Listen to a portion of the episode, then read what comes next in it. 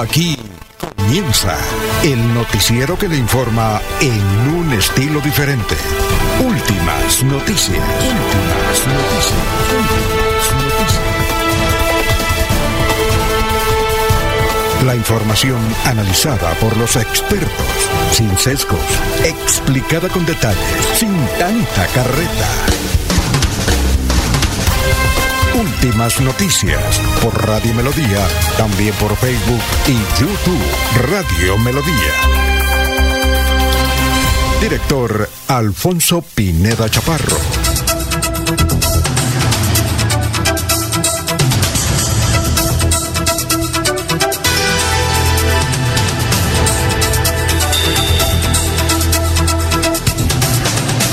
Gracias a Dios, hoy es miércoles ya, 26 de julio del 2023. Nos abre el micrófono Arnulfo Otero Carreño. Bueno, estamos en las redes sociales, estamos en 1080m. Hoy, hoy, hoy, 26 de julio, miramos el obituario. El obituario no, el, la efemérides. Un día como hoy, en 1533, eh, tropas comandadas por el conquistador español Francisco Pizarro, asesinan a Atahualpa, el último soberano del imperio inca, cuando viajaba desde Cajamarca hacia la ciudad de Cusco en el Perú. Cajamarca es una gran ciudad del Perú que tiene una coincidencia con la Cajamarca que ustedes ven cuando van a, a Ibagué ahí subiendo el alto de de qué el, eh, el páramo no es de letras la línea oiga qué coincidencia. Cajamarca en el Perú tiene cantidad de oro. Y Cajamarca en el Tolima cantidad de oro. Qué barbaridad. Dicen que Francisco Pizarro le colocaba Cajamarca cada ciudad que iba eh, que iba descubriendo porque como venía de España que en, en España donde hay oro le dicen Cajamarca. Bueno un día como hoy, en 1952, a la edad de 33 años muere en Buenos Aires la actriz María Eva Duarte, segunda esposa del presidente y general Juan Domingo Perón. Murió joven y mire, todo la historia. El 26 de julio de 1953 en Santiago de Cuba, un grupo de jóvenes cubanos bajo el mando de Fidel Castro asaltaron el cuartel Moncada. ¿Recuerdan eh, ese episodio? ¿Recuerdan ese episodio? Bueno, el dólar, el dólar, don Laurencio, 1.900 pesos. Es más, usted dice necesito unos 5 mil dólares, le dan a 3.800. Es más, si usted va a comprar y dice necesito 10 mil dólares porque voy para Panamá con la familia, puede ser hasta 3.600, depende, depende. Bueno, son las 5 de la mañana, 5 minutos. Vamos a saludar a nuestros compañeros de la mesa virtual de Radio Melodía. Laurencio Gamba está en Últimas Noticias de Radio Melodía 1080 AM. Gran Laurencio, ¿qué hay de nuevo? ¿Qué más? ¿Qué hay de su vida? Alfonso, pues todo bien, a pesar de las altas temperaturas en política y en el ambiente, porque esto está que arde el mundo y aquí en la región también, en materia política. Pero Alfonso, el saludo para usted, para Jorge, para Freddy, para Arnulfo Botero Carreño, que está en la parte digital, que hace posible que estos audios, estos sonidos lleguen a ustedes, amables oyentes, con esa calidad extraordinaria. Y para la señora Sara Parada que es la que está pendiente de todo este sistema de información de Radio Melodía. Como Ultrasan, 61 años de tradición, la financiera como Ultrasan, 23 años de ahorro y crédito en Bucaramanga. Recordemos que es una de las empresas más importantes que se inició a través de los trabajadores. La financiera como Ultrasan o como Ultrasan de 61 años. Arley Valero o ¿Usted sabe Claudia, quién- señor. ¿Sabe quién fundó como Ultrasan? Sí, sí. ¿Quién la fundó? Un campesino de la vereda del Cucharo de San Gil. ¿Y cómo se llama? ¿No lo conoce? ¿Cómo se llamaba? Porque ya a estas alturas... Don Luis Triana. Sí, señor, Luis Triana. Un- Campesino Sí. de la vereda del Cucharo de San Gil. Y no solamente fundó como Ultrasan, sino el Banco de los Trabajadores. un gran empresario visionario. Y de, Arley, y señor. de ahí se desprendieron Financiacop, Banco de los Trabajadores, Equidad. Sí. Un tipo berraco, campesino, ¿no? Y la experiencia de los sacerdotes de la diócesis de Socorro y Como San Gil. campe- campesinito. Con lo que le pasó a don Mario Hernández, un campesino de Capitanejo. Ah, Sí, y señor. mire lo que hizo Mario Hernández. Un gran empresario. Arley Valero o Claudia Ramírez podrían encabezar la lista de candidatos a la Asamblea por el Partido Conservador. Si- Similar situación están en los demás partidos, Partido Liberal de la U, Cambio Radical, Centro Democrático, que están definiendo quiénes encabezan esa lista a la Asamblea del Departamento de Santander. Hay mucha temperatura. Ajá. caliente. La temperatura de calor en Santander afecta el nivel de las corrientes de aguas en varios ríos. Esto está dificultando particularmente a los agricultores y quienes viven de la pesca. Tensa calma en Santander con la actividad política, el trabajo en la inscripción de candidatos a las corporaciones por estos días intensos. Sin embargo, hay muchas cosas escondidas. La gobernación destinó recursos para el arreglo y pavimentación de la carretera Girón Zapatoca. Recuerden que en el sector de Palo Gordo hay un compromiso de hace muchos años la pavimentación de ese importante sector. Y el nuevo modelo de la policía aquí en Bucaramanga, precisamente el coronel Oscar Enrique, comandante del primer distrito, nos habla sobre estas acciones que ya viene cumpliendo la policía en Bucaramanga. La Policía Metropolitana de Bucaramanga, al mando de mi general José James Roa Castañeda, con la implementación del nuevo modelo del servicio de policía, logramos articular que nuestra patrulla del cuadrante, junto con la comunidad, nos diera una información valiosa para poder capturar en flagrancia una persona que ha sido reincidente por varios delitos. Esta persona que ha sido capturada el día, el día de hoy por tráfico de estupefacientes había sido capturada por la Policía Nacional en 10 ocasiones, donde resaltamos que cinco de esas veces que había sido capturado ha sido por porte, tráfico de armas de fuego. Es así que gracias a esta articulación entre la policía y la comunidad, el día de hoy estamos presentando ante la autoridad competente una persona que es reincidente en cometer delitos y que pone en zozobra a la comunidad donde fue capturado. Muy bien, y saludamos a, como se merece, a don Jorge Caicedo, que ya está aquí con nosotros en Radio Melodía.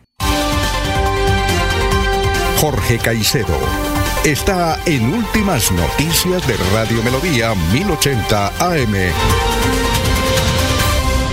Hola Jorge, ¿cómo se encuentra? Tenga usted muy, pero muy buenos días. Don Alfonso, muy buenos días. Como siempre, feliz de compartir con ustedes este espacio de últimas noticias y poder llegar a toda la audiencia de Radio Melodía en este miércoles, que es el ducentésimo séptimo día del año, el 207, y que ya le deja 158 días al 2023 para finalizar. Y una cifra que es noticia, don Alfonso, el aumento en el salario de los congresistas en Colombia. Su salario aumentó un 14,62% y con carácter retroactivo, es decir, al 1 de enero de 2023, los congresistas co- se harán a un sueldo de 40 millones 113 mil pesos mensuales aproximadamente. ¿No son es la- 43? Mm, es- hay- ese es el básico, hay una, una serie de... de- Ajá. de- ¿Y retroactivo a qué? Al 1 de enero de 2023. O de sea este que año. podemos hacer la cuenta ahorita, a ver cuánto van a recibir. ¿Cuánto El- tienen pendiente? por Sí, recibir? sí, Por- sí, sí, sí. Pero. Alfonso, sí, uno a dólares, a- a, a- dólares, y es que eso en dólares queda poquito. Hagamos- 5 millones al más. ¿Mensuales? Sí, o sea, que les, se les de los meses que han transcurrido no son la cerca un poco más de 5 millones de ¿Y por pesos que no están le- pendientes de pagar. Hagámosles el favor, a ver cuánto van a recibir ahora en septiembre. En agosto creo que les pagan. Hay algunos que deben por acá. No, no, no, ¿No? no, Ah, no, no, afortunadamente no. Ah, Uno que fue candidato, pero no. Pero de todas maneras el chequecito Sí. les viene grande ese- ahorita en agosto, Alfonso, no porque es a partir. Jorge, eso es a partir del primero de, ene- de enero. Entonces el chequecito de agosto viene grandecito a los eso. senadores, algo así como febrero, 60 entonces, millones para enero, cada uno. Febrero, marzo, abril, mayo, junio. Junio, Junio. son Julio. seis. Sí, seis. seis por agosto, 5, porque 30. agosto- Un salario Seis. más. 6 por 5, 30. Y No. un puchito, sí. ¿Y 43? 6 por 5, 300 millones. No, No, 30 millones de más. 70. 30 millones 30 de más. millones. Sí, 30 millones. Más el mes, No, de, más el mes 30 de agosto. Más los 43. 75 más o menos, con ¿Cuánto paticas. reciben? Eh, como básico, 40 millones 113 mil pesos. No, más, pero- eh, las arandelas sí queda como en 43. algo. 43. Chequecito le llega a 80 millones, ya. No, a ellos les consigna, yo creo, ¿no? En, en, Sí, sí, en Bancolombia. ¿Es en Bancolombia, creo? Creo O la Caja Agraria. BBVA me parece. No, no, es en Bancolombia. No. O Caja ¿Cuál- Agraria. cuál? Como que el BBVA. No, el- cheque ellos no. No, cheque. bueno, Como si le asignan 80 milloncitos. Cheque no. han sido UTL, ¿dónde les pagaban? No. En el BBVA. A Ni ver. siquiera aquí en Radio Melodía nos pagan con cheque, sino que es consignado. Ah, sí, es- lo que se llama el dinero, di- el dinero qué, plástico ahora. No, no, no, no. no. Sí, sí, Eso claro. Es constante y sonante. Pero entonces es el nuevo salario de los congresistas, don Alfonso. Merecido lo tiene, es de ley. ¿Sí? Eh, claro. Forma ¿Sí? legal vigente. Bueno, Sí, eso no. Y los que reparten el, el- el- el- quien habla ahí es ya Freddy. Garzón, que de- estaba en trabajo de campo, decidió, interrum- Apareció. decidió interrumpir eh, el trabajo de campo porque dijo, no, esta noticia la digo personalmente, ante el micrófono, interrumpo mi itinerario, pago la multa en el tiquete y eh, viene aquí. Gracias por venir, hermano, muy amable, muy gentil, porque primero que todo eso nos da sintonía, porque por ejemplo ayer puse un Twitter, pilas que tenemos un datazo de una acción judicial de, de un, eh, un protagonista en Santander en estos momentos, ¿o no? Don Alfonso, muy buenos días a usted, a todo Gracias el equipo por de venir, trabajo. gracias por interrumpir, gracias por pagar la multa ya en el pasaje y todo eso. Y de El yo creí que era que venía de cine o iba para cine hoy. No, no, es que no. El colorcito, Ah, el el- colorcito. Ay, menos mal que Barbie. con la otra. Debe sí, sí. estar, debe ser como para la costa que va, ¿no? A encontrarse con Iván, eh, con Nacho, con Nacho Vega, que lo nombraron director regional Nacho de Vega. la registraduría en Santa. Lo trasladaron, es, Mar- Qué Alfonso. castigo, ¿no? Lo trasladaron. Santa Marta. Santa Marta. Eh, Y claro. con los Caicedo allá. Ah, Ah, con los primos. Por ahí vi su primo gobernador por ahí en una fiesta, ¿no? Cae, cae, ¿no? ¿Sí lo vio o no? Está que se cae a años. Está que cae. Casi se cae ahí. Don Alfonso, muy buenos días a Buenos usted, días. A, a todo el equipo de trabajo, a Jorge, a Laurencio, a Arnulfo, que mire, nos ha puesto ya a cuatro cámaras cada vez. Hemos progresado. Sí, cada sí, vez claro. estamos mejor. Muchísimas gracias Arnulfo por, por todos esos eh, arreglos técnicos y por supuesto a Doña Sara, a todos sus hijos que están siempre pendientes de Radio Melodía. Sí, don Alfonso, ayer estuvimos en trabajo de campo por la provincia de García Rovira. Ahorita de- a las seis y media salimos para la provincia de, de Mares, Yariguíes. Sí. Hay que trabajar. Salimos Claro. a trabajo de campo. Para que No se es que- gane no- los no es que este 45, candida- no es que- 42 millones. No es que esté candidato a la asamblea, porque dirán que... Uno no sabe. Quedan tres días, Alfonso. Quedan tres días. Hay que tener la cédula en mano. Yo, Alfonso, Don porque ahorita- Alfonso y Laurencio, Jorge, estamos a 94 días de las elecciones del 29 de octubre, la cuenta regresiva. Aquí la tenemos. Entonces, el sábado, ya lo hemos dicho, cierra las opciones Cuatro de los días. candidatos, de los candidatos a las campañas, a las 10 campañas. Y sí, don Alfonso, hoy quise estar acá antes de irme a hacer mis labores como profesional, como administrador de empresas agropecuarias, porque hay una noticia importantísima que la vamos a desarrollar cuando usted diga, señor Oh, oh, director. faltando 10 para Suelte la patica. Pues la Faltando- patica es, Fal- no, no, es faltando- un alto funcionario faltando o 10 alta para funcionaria de la gobernación Faltando o de 10 la para las seis. alcaldía que eh, mañana continúan con un juicio sumamente importante, Bueno, con un proceso judicial. duro. Oiga, sagrado. eh, y Laurencio no pudo dormir anoche porque acabó de llegar y dijo, Fernando Vargas se va a lanzar para gobernador de Santander. Alfonso, ayer estuve Hoy. indagando unos Hoy, hoy. Indagando unos daticos por ahí, porque recuerde que Barbosa es noticia ahorita en estos días con nuestro representante, nuestro porque es de Barbosa, de Oiga, alguna yo no manera. sé, oiga, qué tipo tan berraco ese No, representante. Yo- normal. Yo, le escribí, Sí. No, le Normal. escribí a Juan Manuel Cortés que en menos de cuatro meses conquistó a la hija, no, perdón, A a la ex del hijo de Petro. En menos de cuatro meses. Está ¿Qué tipo metiendo con el gobierno nacional. Berraco. La conquistó, la enamoró y se van a casar. Felicitaciones. Normal. Así es el amor. Y le dije, vamos al aire para preguntar. Y no, que después. Pero Sí, yo, sí. yo le escribí. ¿Cómo estará de maletas el representante Cortés? ¿Por qué? Porque ella era la encargada de acomodar las maletas en la casa de Petro. Ah, sí, sí, sí. sí. Ella es la del escándalo. ella Pero, es la que eh, revela las maletas en el apartamento de, de Juan Nicolás Manuel Petro. Cortés de- tiene 36 años. Sí, él era de las Fuerzas Armadas norteamericanas. Creo que él estuvo. No, no, él, él trabajó en el ejército de Colombia, Pero, fue eh, piloto Sí, señor. del... Pero estuvo en las Fuerzas Armadas. Él me Sí, contó. claro, piloto. Piloto, por Aquí eso. lo entrevistamos. Sí, sí. Yo lo conozco un poquito porque soy de Barbosa y En la conocí a Fuerza todas las- Aérea que Colombia, ¿no fue? No, no. Él fue, creo que llegó a ser tal vez como mayor del ejército, raya eh, Fuerza Aérea del Ejército. O sea, es piloto Del especializado en helicóptero de combate. Pero luego se fue para Estados Unidos. Porque él me dijo que había trabajado en las Ah, no, es que eso ya es como civil. A, a- o a formarse un poco más. No, como muchos- civil estuvo prestando el servicio en varias empresas, Por ejemplo, el que termina como general lo, lo pueden llevar a Estados Unidos o a cualquier empresa internacional y va a ganar en dólares. Él estuvo, creo que en Estados Unidos, eh, prestando el servicio como piloto eh, espe- especializado y luego regresó aquí para ser Yo le escribí, yo le escribí, dígame cuál fue el secreto, el secreto que en menos de cuatro meses logró conquistarla. Una joven que se acaba de separar de Nicolás Petro, ¿no? Y noticia mundial, porque al fin y al Claro, cabo Es que, es, la casa- pare- es que es la pareja de moda Claro. en Sí, Colombia. claro. Todos es la los pareja medios. de moda. Todos los medios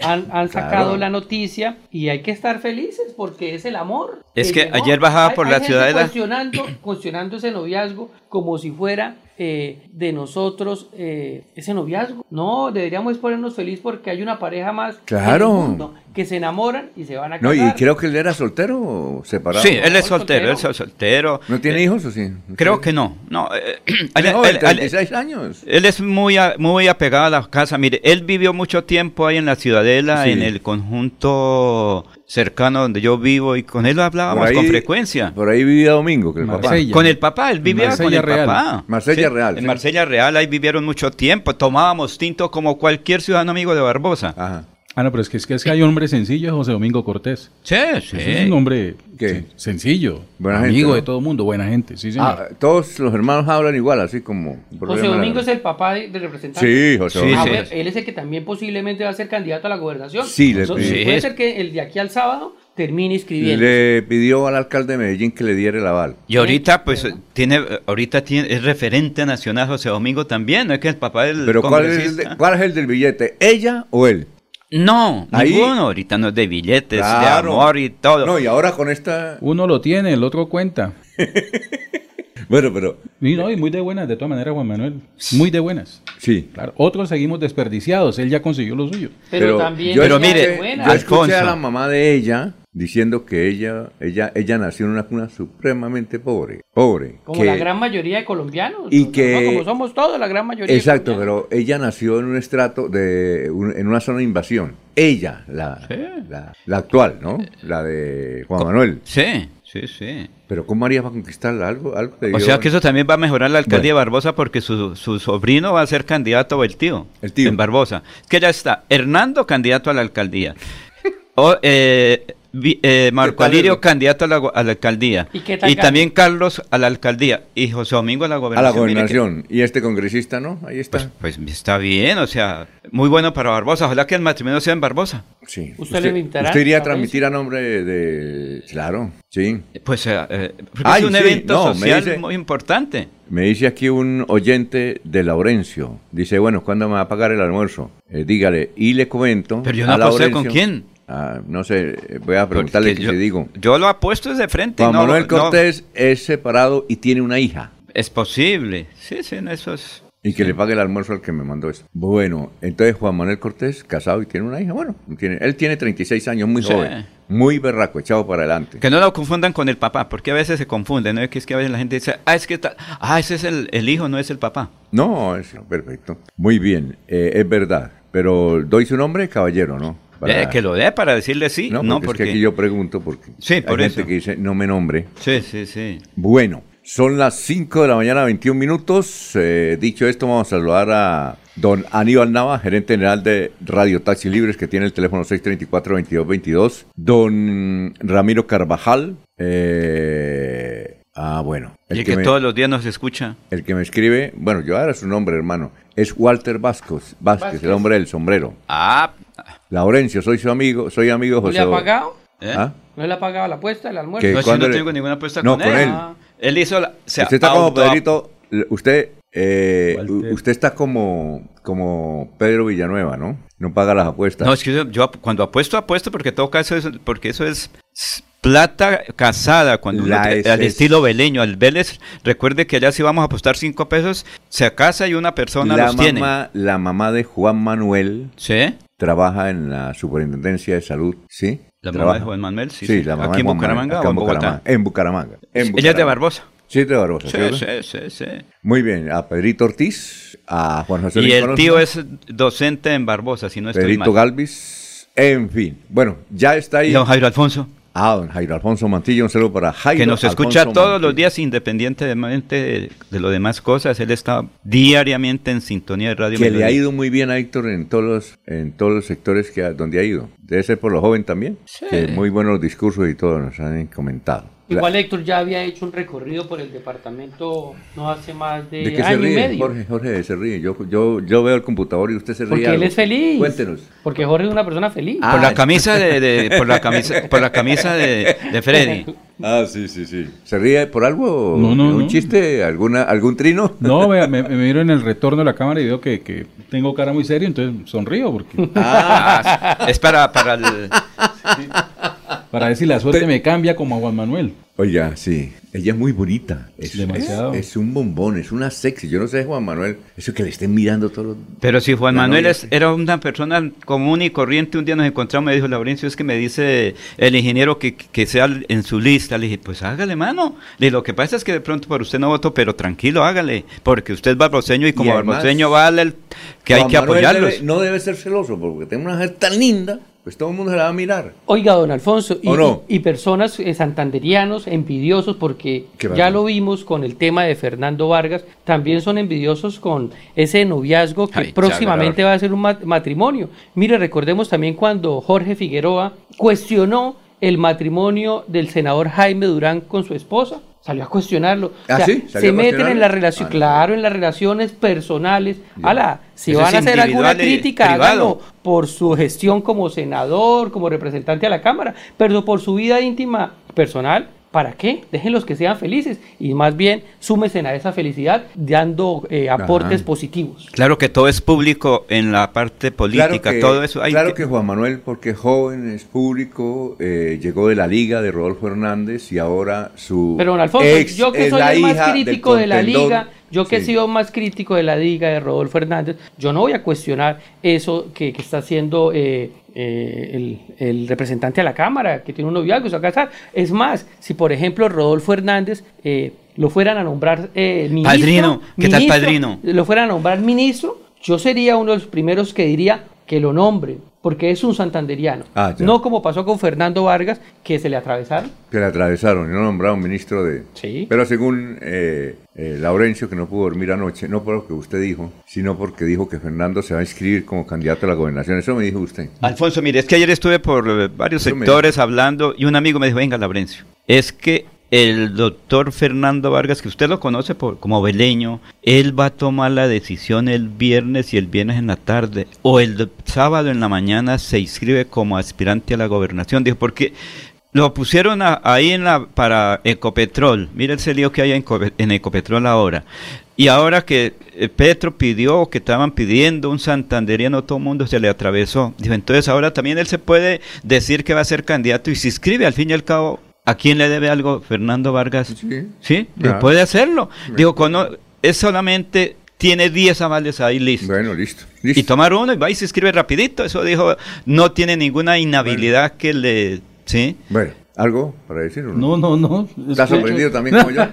Estamos No, no, sorprendidos. no. Con todo esto, si llega a ser cierto, si llega a ser cierto, porque con Fernando Vargas todo es incierto, eh, el que va raudo cabalgando hacia el Palacio Amarillo es Ferley Sierra. Claro. Bienvenido. ¿Será? Claro, Claro, Ferley- y mire ese Fer- debate Ferley que Sierra, Ferley Sierra sonríe cada vez que nombran un nuevo candidato a la gobernación de Santander. Ah, Pero Le- tranquilos le que apenas el lunes comienzan las campañas. Llega Todos están ahí en el asador. Vargas, ¿A Sí. quién se le desbarata la campaña? a, a varios. No, a ninguno. A varios, sí, Sí, a varios. sí, No, a ninguno. ¿Quién va a acompañar a Fernando Vargas a su inscripción? Sí. Ah, ¿Quién sí. lo va a acompañar si los otros ya están montados en las camionetas? Sí, sí, ya. ¿Se ya van a bajar? En otras Claro, camionetas. se bajan para. Claro, El único que lo acompaña es Fernan- eh, eh, eh, Laurencio sí lo acompaña. Eh, No, Sí, no. y él dice, yo estoy aquí como periodista, don, ahora y me respeta. Eh, Pero si usted me dice, vaya, usted sabe que yo le cumplo cuando usted me, me Claro, invita. el me- jefe toca, usted le Oiga, bueno. hay que ir, los, sí. los problemas de la nación son tan grandes que no, no se resumen a Fernando Vargas. No, aquí estamos hablando de un noviazgo, chévere. Fernando Vargas ni siquiera chévere. terminó de alcalde, recordemos eso. Bueno, listo. Este noticiero es tan bueno que aquí hablamos de noviazgo y el país cayéndose. Bueno, está bien. 5.27. A ver, doctor Luis José Arevalo, vamos con el pensamiento de hoy. Muy buenos días, estimados oyentes y periodistas del noticiero Últimas Noticias de Radio Melodía. Feliz miércoles para todos. El pensamiento de hoy dice lo siguiente, y si algún día me preguntan qué es mi vida, responderé que vida es hermosa, porque a pesar de las lágrimas, los malos momentos, los dolores y las decepciones, siempre te da la oportunidad de empezar de nuevo. Porque la vida es hoy, mañana sigue. Alfonso Pineda Chaparro está presentando Últimas Noticias. Resumen de Melodía, que es transmitido por la cadena internacional de emisora Visión Celestial Radio. Fuerte vendaval en el municipio de Carmen de Chucurí. Casi se acaba ese municipio. Tremendo vientos por todos los lados. Hay un video donde quedó registrado el robo del que fue víctima el conductor de una tractomula unos dicen que es en la Trocal del Mandalana Medio y otros dicen que es cerca del municipio de Río Negro. En todo caso, el coronel Luis Cubillos, comandante de la policía del Magdalena Medio, confirmó que la captura eh, se hizo efectiva de esos jóvenes delincuentes. Nos dice un campesino que son venezolanos, que gracias a la acción rápida de las autoridades y tras la visualización por parte de este video eh, fueron posibles las capturas. Ayer se reunieron los funcionarios y alcaldes del área metropolitana de Bucaramanga en Bogotá con el joven ministro del Transporte para entregarle la caótica situación que tiene Metrolínea. Un hombre de 73 años fue asesinado anoche por robarle el celular en Barranca Bermeja. La víctima se encontraba en una silla frente a su casa cuando un delincuente lo amenazó con un arma de fuego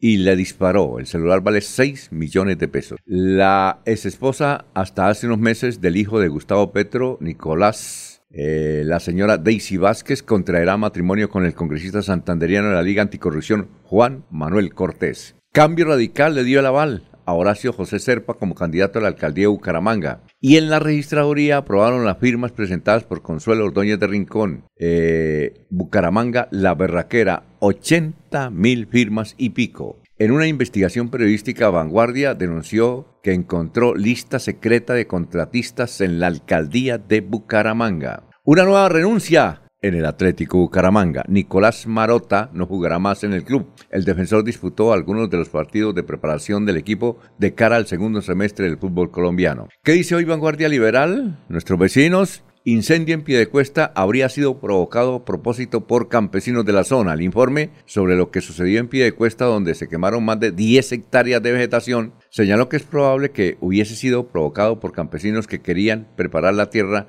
para sus cultivos. En Melodía en línea aparece una exclusiva hoy. Otra, el representante de la Cámara por Santander fue amenazado de muerte. Se trata de Óscar Villamizar. Toda la información exclusiva está en melodíaenlínea.com. El tiempo que titula, la, la noticia más leída en el tiempo ayer después de las 12 del día fue esta. Este es el congresista que se casará con Dai Vázquez, ex esposa de Nicolás Petro. Es santanderiano y fue muy cercano a Rodolfo Hernández en las elecciones pasadas. El diario El Frente titula Hoy, este es el sueldo mensual de los congresistas. 43.418.535. El dólar a 3.900 pesos hoy. Hasta aquí el resumen. En Melodía valoramos su participación.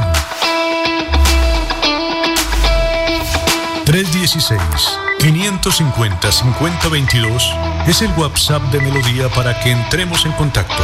Envíenos videos o fotografías de las noticias de su comunidad y las publicaremos en nuestros medios digitales. 316-550-5022. El WhatsApp de Melodía para destacar su voz. Melodía, la que manda en sintonía. ¿Alguna vez has soñado con entrar en una pintura? Llega a Bucaramanga Van Gogh Immersive Art Experience, una experiencia multisensorial, única y deslumbrante. Gracias a la revolución digital, el arte y la tecnología se han unido para crear una nueva forma de expresión artística llamada experiencia digital inmersiva, la cual está conquistando el mundo, en especial Europa, Estados Unidos y China. Desde el 4 al 28 de julio en el Centro de Convenciones Neomundo, podrá disfrutar de un recorrido expositivo de alguna de las obras más icónicas de Vincent Van Gogh. Boletas en tu boleta. Avanzar es disfrutar de una cultura inigualable, lograr que nuestro equipo crezca y vivir una diversidad que nos transforma. Existimos para que tu vida no deje de moverse. Vanti, más formas de avanzar. Se va la noche y llega últimas noticias. Todos los días, desde las 5 de la mañana. Empezar el día bien informado y con entusiasmo.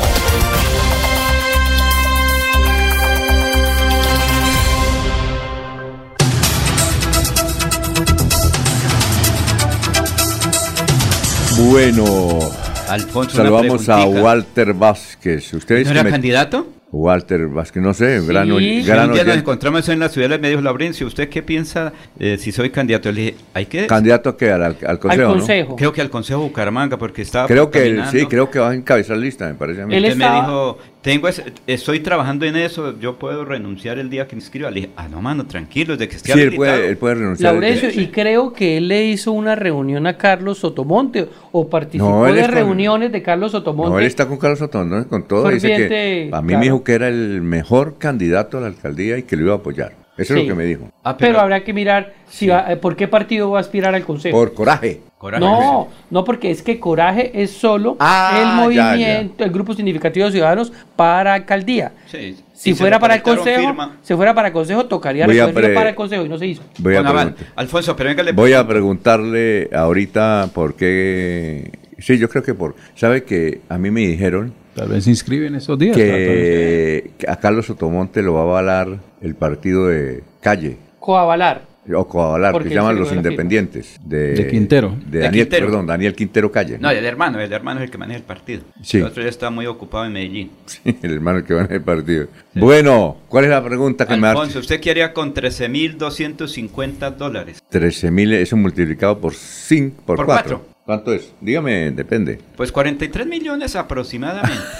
Pues la plata de los O congresistas. sea, eso es, ese es el salario que va a ganar un congresista. Si una persona muy amiga se gana 15 mil dólares al mes en Estados Unidos y otra persona muy amiga se gana 25 mil dólares y no hay escándalo. En cambio aquí nos... Eso sí, porque son 13.250 Usted dólares. dice que ellos deberían ganar más, ¿no es cierto? No, no, no, me refiero que es un escándalo y lo, lo tuvo que firmar el presidente Gustavo Petro ese incremento, pues es normal, Alfonso. Lo que pasa es que, claro, a- alguien me dijo esta mañana, dijo, oiga, yo para ganarme esos eh, 43 millones, es un año y medio trabajando aquí, Mire, le- le 24 voy a horas. decir, mi, querido hermano, ¿Usted se imagina a Susana Boreal con 43 millones de pesos pero los en marihuana? le- pero sí, la mayoría, le voy a decir una cosa, la mayoría y congresistas les vale huevo ese sueldo, la mayoría, con respeto. Ellos que ganen 60 no es un- o que pueden ganarle 20 y no pasa nada. Los congresistas ganan es por una cosa que llama cupos indicativos. Pero eso ya no estaba. No, señor. acabado. No. Pero en el sí- gobierno del cambio lo van a no, acabar. nada, no, esos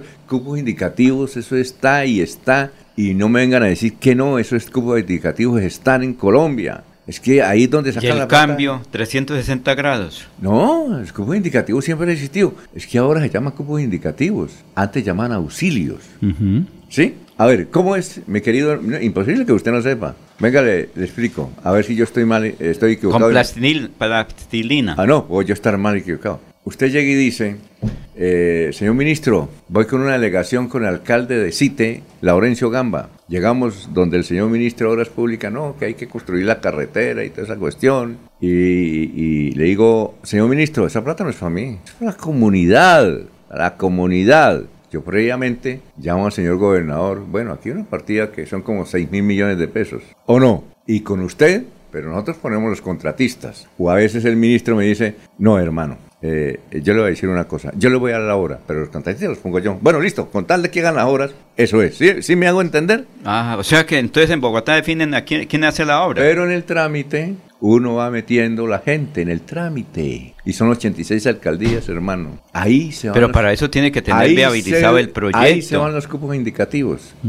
Ahí es donde usted gana, hermano. Billete. Es eso así. ¿Será? Eh, es que- No, a pero ver, entonces, ¿tiene usted otra versión, mi querido? No, aquí estoy leyendo una columna de Oscar Alarcón Sí. Que dice los auxilios y los cupos Eso, significativos. Y hace un está el- recuento histórico de cómo es que funcionan, Eso. cómo funcionaron y cómo siguen funcionando, ¿no? A veces el cupos indicativos. Eso Y es el estamos billete. en el gobierno del cambio, entonces, cambió un Entonces, poquito, hermano, usted el sueldito lo tienes como para, lo- para los dulces, algunas cosas, no les interesa. La no no, todos. Mira lo que mayoría. dice acá una parte de la columna. Algunos, algunos congresistas eh, venden sus cupos indicativos. Y los maneja. Ajá.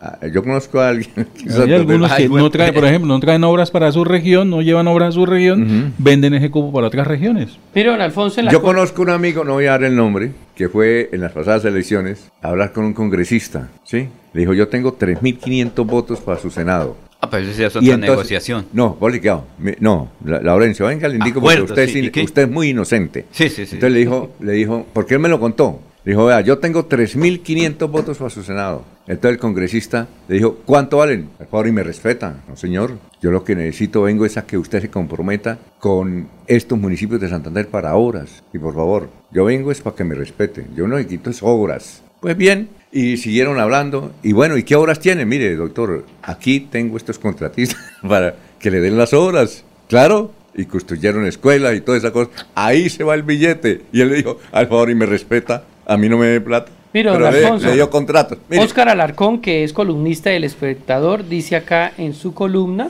la- hablando de los cupos indicativos, la Asamblea Constituyente de 1991 las prohibió expresamente, Los pero hubo un fallo de la Corte Constitucional que dejó abierta una compuerta que permitió lo que se ha dado en llamar cupos indicativos, que es lo mismo que los auxilios, dando margen a los congresistas para repartir miles de millones en beneficio de sus propósitos políticos. mire, en- Pero tengo que estar a- a- de amigo del ministro de Ah, Hacienda, pues, amigo del no, ministro. pues, Claro, no, Alfonso. exacto. A les, todos- dan, les dan menos a los que no son amigos. Sí, pero le dan menos. Mire, en Antioquia hay un señor que es candidato a la gobernación de Antioquia de, de apellido de Olla. Él tiene 500 mil millones de pesos en cupos indicativos. Oiga, don Alfonso y Gustavo Bolívar que renunció al Congreso Entonces, diciendo tendrá- que el dinero de congresista no le servía y ahora aspira a ser eh, Alcalde alcalde, de que el sueldo es menos. Entonces, ¿cómo va a vivir? ¿Cómo ir a vivir No, Gustavo dijo- Bolívar? dijo si que- no le alcanzaba el sueldo de congresista, ¿cómo no le alcanza para ir para ser alcalde de Bogotá porque el salario es menos? Cuando renunció dijo que tenía problemas económicos y que no le alcanzaba el sueldo de congresista y por eso renunciaba para irse a dedicar a, la- a, a su oficio de libretista. Sí, ¿no? claro. Sí, e incluso dijo que ya tenía una, un, un trabajo encargado por RCN, canal al que él mismo trata de fascista y de, Y, y de Caracol, que también le da Ah, madera. Pero ayer en la rueda de prensa, en el lanzamiento de su campaña, dijo que ya había solucionado sus problemas, que en seis meses había solucionado sus Le problemas. giraron, le anticiparon Sí, entonces. Alguien le preguntó, pero ¿quién, quién en seis meses soluciona problemas económicos? ¿Sí? ¿Y el que Y- lo- y y le qué dijo? contestó, no, pues en, en las cuentos de Gustavo Bolívar, las- los que arreglan sus problemas económicos en seis meses terminan de prepagos o de narcotraficantes. Sí, nomás. 542. Vamos con el historiador, eh, Carlos Augusto González. Carlos Augusto González. Carlos, buenos días. Buen día a los oyentes. Esta fue la noticia más relata en nuestro departamento de 50 años. Bucaramanga fue escogida como la primera ciudad del país fuera de Bogotá para establecer una sede propia de vivienda debido al potencial de ahorro existente. Según informó su presidente Luis Guillermo Soto González, en solo dos días que lleva funcionando la oficina regional en esta ciudad se han captado 300 mil pesos, lo que demuestra un gran potencial de ahorro. El gobierno se compromete a garantizar el normal funcionamiento del Hospital González Valencia durante 1974 y para ello ya está haciendo los estudios presupuestales del caso, dio el viceministro de Salud Pública Guillermo Restrepo. Y hace 25 años fue noticia lo siguiente. Durante su visita a Bucaramanga, donde fue condecorada por la gobernación y la alcaldía, el cardenal Darío Castrillón Hoyos dijo que no tendría problema en dialogar con guerrilleros y paramilitares para acelerar la paz que se promueve en Colombia. El ciclismo santanderiano ha sido promovido por notables miembros de la sociedad, entre los que se encuentran Norberto Morales, Rodolfo González, Alfonso Prieto, Leonardo Angulo, Roberto Cadena, Miguel Arenas, Rafael Crisanto Valdivieso, Higinio Villabona y Abelardo Rondón. En la actualidad preside la Liga Seccional Jaime López Moreno. Cordial despedida a todos. Eh, me acuerdo de, de Abelardo Rondón. ¿Ustedes se acuerdan del ciclista Abelardo Rondón? Sí. Le hice una entrevista, él vivía ahí en Marsella Real. Fui a hacer una entrevista. Eh, y me contó una historia, porque él fue gran deportista, ¿no? Que él un día hacía suicidar en el viaducto, ¿no? Él vivía en el piso décimo, once, ¿no? Ya. Y entonces le dije, bueno, ¿y qué pasó? Dijo, no, yo me iba a suicidar, estaba en la olla, estaba quebrado, estaba mal y ya. Y no dormí y a las 7 de la mañana el viaducto a quitarme la vida, ¿no? Entonces resulta que no servían los ascensores cuando bajó, no había, tocó a pie, bajo, bajo, bajo, bajo. Y, y iba bajando, entonces se encontró con una persona ahí abajo, dijo, ¿me puede ayudar a, a caminar? Lo que pasa es que, mire, yo estoy enferma. Dijo, claro, yo le ayudo a bajar. Y ella le contó, mire, es que yo estoy enferma, pero el día está muy maravilloso.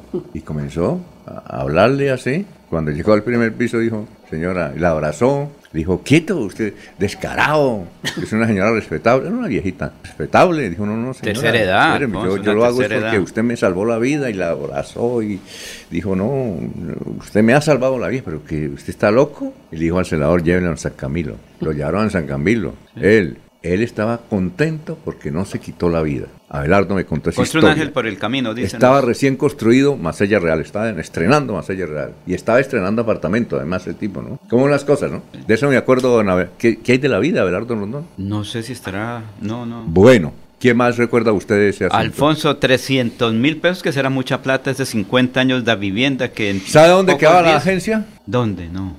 En la carrera 17 entre calles 35 y 36, en la parte de abajo ahí, donde queda el Banco Bogotá. Ahí, a mitad de cuadra, quedaba Da Vivienda, era primera- Corporación de Ahorro y Vivienda Da Vivienda. Vivienda. ¿Sí o no? Sí, 300 mil pesos fue en pocos días, la, porque Santander le gusta ahorrar mucho. Y Hospital Ramón González Valencia, que para sí, esa claro. época era importante, así no les gusta el nombre, Bueno. Hospital González Valencia. Y lo de Monseñor, hace 25 años, Monseñor Darío Castrilón Hoyos, hablando de paz, como están ahorita hablando todo el mundo, Colombia, mejor echar lengua y no echar balas. Bueno, noticias. Rodrigo Durán Mantilla, apoyo total a Lubin Cardona, próximo alcalde de Cimitarra. López López, buenos días desde Provenza. Freddy Erney Abril Valderrama, buenos días para toda la mesa de trabajo y oyentes de Radio Melodía. Julián Ortiz, bueno, no me iba a bañar esperando la chiva de Freddy Garzón. Germán Durán, muy buenos días. Eh, y a la mesa de trabajo, que muestre, Señor Jesucristo, le colme de bendiciones eh, a Alfonso y a Laurencio, a quien acompañaría en las correrías a, a que a quienes acompañaríamos en las correrías para la gobernación, a Héctor Montilla o Fernando Vargas. Edgar Millares, buen día jóvenes de Radio Melodía, aquí en sintonía Carmen Elisa Balaguer, Gustavo Pinilla, dice aquí el nombre de un senador que santanderiano que él vende sus cupos indicativos a dirigentes de la costa, jamás ejecuta, jamás ejecuta obra en Santander, ahí está, ¿Y quién será? no sé, ahí está en el Ay, Sagrado Rostro de Cristo. Al- Alfonso, 547. Cada instante de la vida lo podemos disfrutar si lo mejor del amor siempre está ahí. Así que aprovecha y abraza a tus hijos. Conversa con los abuelos. Juega con tu mascota. Disfruta un café con los amigos. Da gracias por cada momento, porque cada uno de ellos será más vida para ti. Los Olivos, un homenaje al amor. Vuela tan alto como quieras este 12 y 13 de agosto con el Festival del Viento y las Cometas de Florida Blanca en el Parque Internacional del Parapente. Disfruta nuestra deliciosa gastronomía y emocionate con todo lo que estos dos días tenemos preparado para ti. La ciudad dulce está mejor que nunca. Festival del Viento y las Cometas de Florida Blanca. 12 y 13 de agosto en el Parque Internacional del Parapente. Vuélate a vivirlo. Organiza Alcaldía de Florida Blanca. Miguel Moreno, alcalde. Avanzar es moverse con gas natural vehicular que te ayuda a ahorrar y proteger el medio ambiente, respetando la naturaleza y ayudándote a llegar hasta donde quieres ir. Existimos para que tu vida no deje de moverse. Vanti, más formas de avanzar. El día comienza con melodía. Últimas noticias, 1080 AM.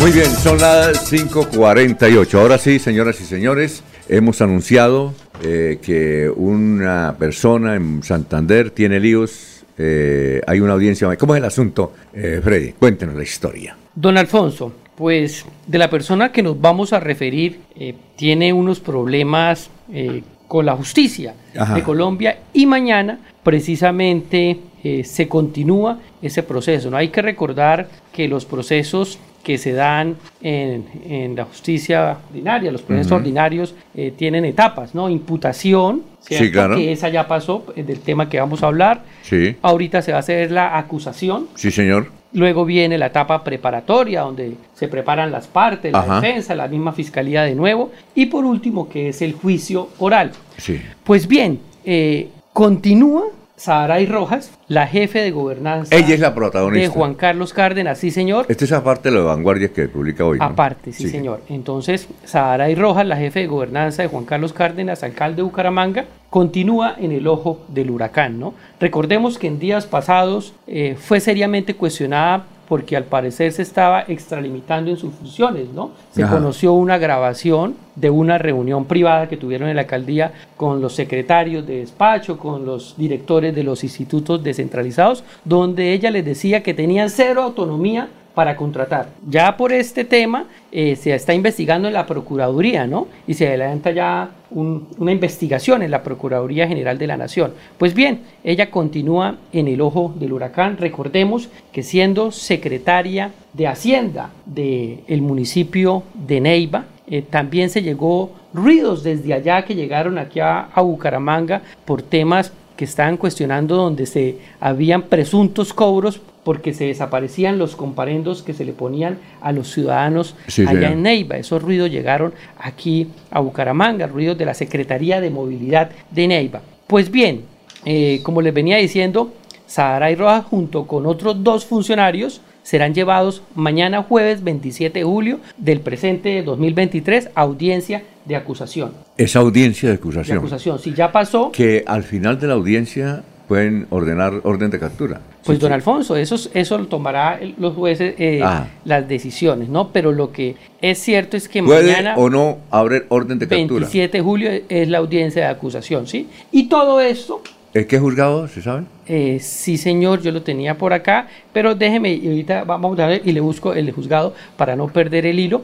Entonces, eh, ella con dos funcionarios más. Y todo esto eh, por cuanto en el año 2018 ejercía ella como secretaria de Hacienda y firmó la resolución número 5057 del 28 de noviembre de 2018, donde se dio la extinción de la acción de cobro por prescripción de unos comparendos, ¿sí? donde presuntamente esos comparendos eh, se habían cobrado dinero por darles de baja, pero además eh, se dieron de baja irregularmente, además de se cobró plata, se irregularmente se, se bajaron, ¿no? Entonces, el 28 de abril de Es decir, 2022... eh, ella es acusada de haber cobrado comparendos. No, ella está como coautora y ya le digo Ajá. por qué. Entonces, el 28 de abril de 2022 se desarrolló la audiencia de imputación de cargos, Ajá. que es la primera parte, Sí, sí, ¿cierto? Ante el juzgado segundo penal municipal de Neiva en Huila. Sí, Allá claro. es donde está el proceso. Sí, sí. ¿sí? El juzgado segundo penal municipal de, de Neiva en Huila. Y a quienes eh, se le imputaron cargos a Sahara y Rojas Telles, que ejercía como secretaria de Hacienda, a Jaime Francisco Rojas Rivera, profesional especializado, y a Yuri Esmeralda Ortiz Ayala, profesional universitaria. Ellos tres son los que están vinculados y en ese entonces, pues se le imputaron cargos por las conductas de cohecho propio, prevaricato por acción, falsedad ideológica en documento público. Pues ese día ellos no aceptaron cargos. Sí. Por eso ahorita viene ya la segunda etapa, que es la audiencia de acusación, ¿no? Y básicamente, eh, para repetir de nuevo, ¿qué fue lo que pasó? Pues la funcionaria Yuri Esmeralda Ortiz, que era la encargada del cobro coactivo Neiva. en Neiva, eh, fue, eh, este- ella es la autora de, de este tema según eh, lo que se ha visto en la primera parte, que fue la imputación de, de cargos, ¿cierto? Y ella bajó unos comparendos de forma irregular, cobró por esos comparendos y se tiene que desarrollar todo, digámoslo así, eh, la parte eh, formal a través de una resolución y la resolución quedó irregularmente desarrollada. Entonces, ¿quién firma esa resolución? Pues Sahara y Rojas y el otro profesional que es el que revisa. Por eso ella está vinculada al proceso como coautora, ¿cierto? Por esos presuntos delitos. Entonces, esos son los, los hechos eh, en materia de investigación, ¿no? Como digo, en resumen, se da por cuanto un infractor tenía una serie de comparendos, de los cuales dos de ellos se prescribieron o se dieron de baja de forma indebida a través de un acto administrativo irregular. ¿Sí? con falsas motivaciones, pero además de ello se cobraba dinero. Entonces, según los expertos juristas con los que yo pude consultar anoche, eh, la actual jefe de gobernanza de Juan Carlos Cárdenas, como digo, que está envuelta en el ojo huracán, hoy otro medio de comunicación también está hablando de las CPS y de cómo las reparten y todo el mecanismo interno que hacen en la alcaldía, Ajá. pues podría ser acusada formalmente eh, mañana en la fiscalía como coautora por los delitos de prevaricato por acción y falsedad ideológica en documento público, ¿no? Entonces, Saharay Rojas, como lo digo en un principio, continúa en el ojo del huracán. ¿Eh, ¿Qué juzgado es? ya se lo vuelvo El a repetir juzgado. acá, Eh, eh, ¿sí? Juzgado Segundo Penal Segundo. Municipal de Neiva, Huila. Penal, eh, y eso será virtual, ¿no? Sí, claro, como y, todas las Y audiencias. podemos seguir Claro, en la podríamos. audiencia. Es mañana. Es mañana. Entonces, eh, ¿Usted nos mañana- manda el link? Sí, vamos a buscarlo para que, como se han hecho otras diferentes audiencias, la de Vitalogic, que es la más sonada aquí en Bucaramanga, ¿no? Entonces, eh, poderla seguir y mirar qué pasa mañana con esa audiencia de acusación que se le presenta a Sahara Rojas, la jefe de gobernanza. ¿Usted la llamó para una entrevista o no? No. Aunque ella ya explicó aquí la otra vez que vino sobre ese asunto, ¿no? Sí. Ah, ya. Entonces, Aquí simplemente estamos transmitiendo una información real que Ajá. mañana será noticia y como siempre muchas primicias de la parte política se están desarrollando aquí en Radio Melodía. eh, eh, bueno, eh, ¿alguna Alfonso, pregunta? pero es ¿Alguna, que no, ¿Alguna pregunta sobre sí, ese señor, caso? porque es que recuerde que ese día no estaba, pero yo he dicho que en una situación de esas, sin acusaciones no hay juicio. Viene la etapa preliminar que creo que comienza a partir de mañana. No, sin no, estudio. no, la- no, no, no, no. no, no, no, porque es que No, Alfonso, no, no, hay la preliminar ya pasó. Eh, la imputación de cargos ya se hizo Laurencio, Sí, ahorita sigue la, la, la, la- la- la audiencia de acusación. Por eso, acusación. ya no es preliminar. Legal. La fiscalía. porque- legal, Acusa. porque eso es lo legal, porque lo otro son que situación, eso es la- lo que se llama acusaciones. Todavía no hay juicio. Comienza. Claro, La etapa sigue la preliminar preparatoria. es donde ella y la otra parte va a llevar todos los La elementos. preparatoria se llama esa. Sí, por eso. Sí. Sin estudio o análisis de esas cosas, ahí queda quietico. Los delitos por corrupción son muy complejos, dicen los expertos. Que las fiscalías están congestionadas, que faltan investigadores decir, y que el sistema se eh, sabe- de justicia está colapsado. Laurencio. Eso es lo que... Sí. Mañana se sabe si la acusan o no, ¿cierto? No, no, no. Freddy. Mañana, Mañana, se. Ya hace la acusación. no, no, no, no, se hizo la imputación de cargos. Allí en la imputación de cargos, pues eh, las personas que están vinculadas dicen si aceptan o no los cargos. Si no los aceptan, entonces la fiscalía se, eh, hace la formulación de la acusación, Sí. la acusación formal a través de la audiencia de acusación, que es mañana, que de acuerdo a los expertos con los que Sí. hemos hablado, posiblemente, posiblemente la fiscalía Sí. podría imputarla por los delitos, eh, imputarla no porque la imputó, sino ser coautora por los delitos de prevaricato por acción y falsedad ideológica en documento público. Bueno. Mañana. Y obviamente también los otros dos funcionarios. Ayer un trino, eh, para hablar de otro tema, que es- está relacionado con corrupción eh, o situaciones en la fiscalía, ayer hubo un trino de un candidato a la de, de que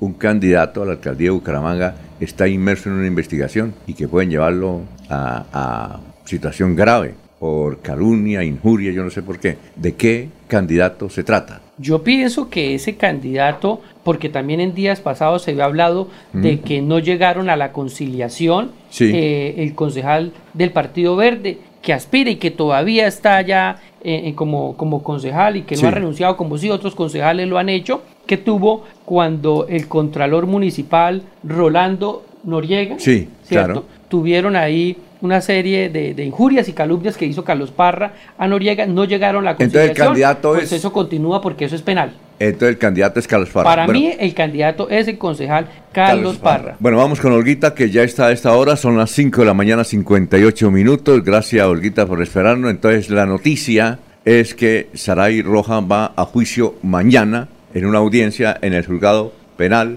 municipal de Neiva y que se puede seguir vía internet, así como seguimos las de Vitaloye, ¿no? Y Sí, todas señor. las audiencias. Eh, entonces le pedimos, usted mañana sí viene, ¿no? Mañana Sí, está en- señor. ma- ya no está en trabajo de campo mañana, entonces mañana vamos a mirar esa información. Así es que, Olguita, tenga usted muy, pero muy buenos días. Muy buenos días, Alfonso. Muchas gracias. El saludo también para los compañeros de la mesa de trabajo y todos los oyentes de Últimas Noticias de Melodía. El programa de alimentación escolar PAE continúa su trabajo para que la nutrición de niños, niñas y adolescentes sea el mejor. Con el PAE Santander se benefician 250 estudiantes, en este caso del Colegio Luz de la Esperanza del corregimiento de Berlín. Al respecto nos habla Danica Ileana García Osorio, directora Permanencia Escolar.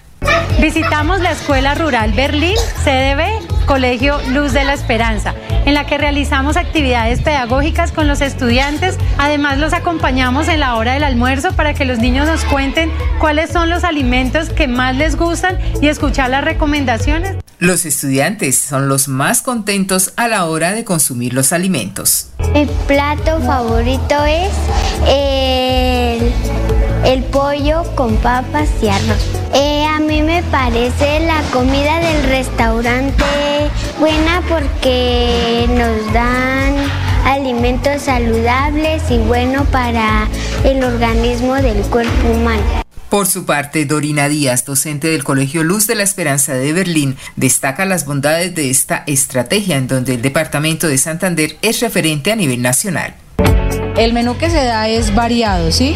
En la parte del almuerzo está un, es un plato saludable porque tiene proteínas, eh, tiene vegetales y también tiene carbohidratos. Es así como se cumple el compromiso de asegurar la alimentación escolar de los estudiantes santanderianos. Con esta información me despido agradeciendo a ustedes su atención. Continúen con más en Últimas Noticias de Melodía. Un feliz miércoles para todos. Aquí Bucaramanga, la bella capital de Santander.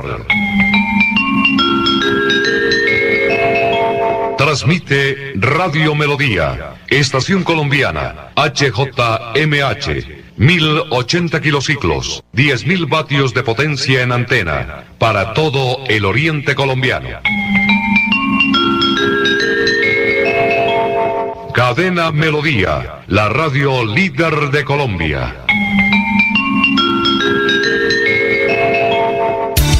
Los invitamos a sintonizar el programa Curación Natural del médico especializado en medicina biológica alternativa y complementaria, doctor Ricardo González Parra, de lunes a sábado a las 7 y 30 y 9 de la mañana, con la orientación profesional para todo tipo de enfermedades, tratamientos con medicamentos naturales, sin químicos. Llame y agende su cita médica sin costo al 313-392-2623 o al 304-630-9500 para ser atendidos en el Hotel Cabecera Country en Bucaramanga, calle 48, número 3429.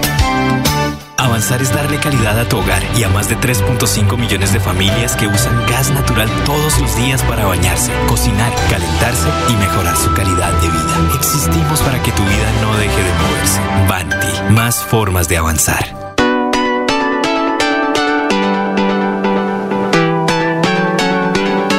Melodía, Melodía, Radio Sin Fronteras.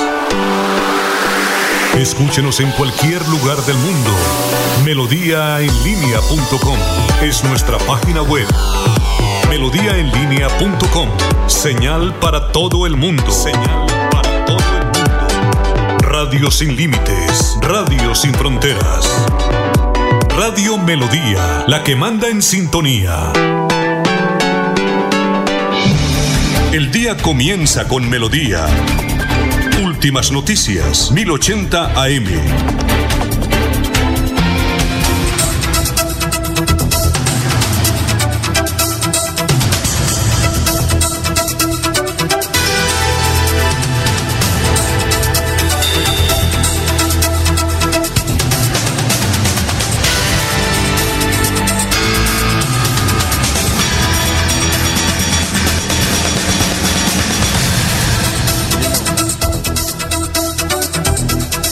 Muy bien, son las 6 de la mañana, 3 minutos y nos da mucho gusto eh, eh, integrar a esta emisión al director jurídico de Centro Astos, Ricardo Arteaga. Hijo.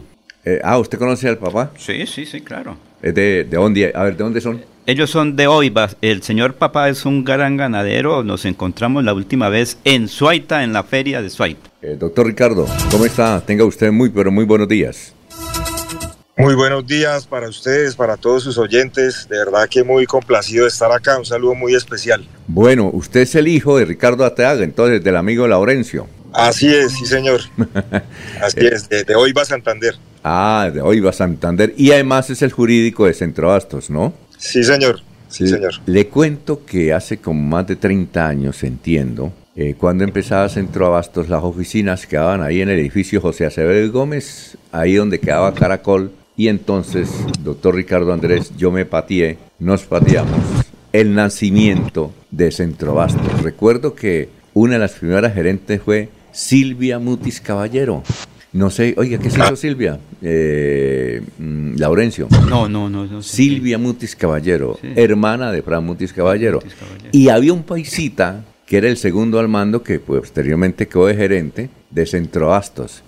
Y la historia es que mm, eh, en un evento organizado por Corabastos de Bogotá, nos enteramos por parte del Ministerio de, de Agricultura el año pasado que la mejor central de abastos de Colombia era Bucaramanga. Entonces eh, dije, qué berra que era. La mejor central de abastos de- es de Bucaramanga, que no es fácil. Y yo creo que eso se debe a un hombre que ha estado liderando hace años el proceso, don Carlos Quiroga. Un saludo para don Carlos Quiroga. A ver, no sé si me quedé corto, Ricardo Andrés, pero la central de abastos de Bucaramanga es aplaudido en todo el mundo, que tiene que ver con el sector agropecuario. Los campesinos, los productores y los consumidores quieren mucho central de abastos. ¿Es así o me equivoqué, doctor? Alfonso, así es, tal cual como usted lo ha descrito, pues ha sido el trabajo articulado de muchas personas desde la constitución de la Central de Abastos por allá en el año 81 como persona jurídica, posteriormente iniciando sus operaciones el primero de septiembre del 89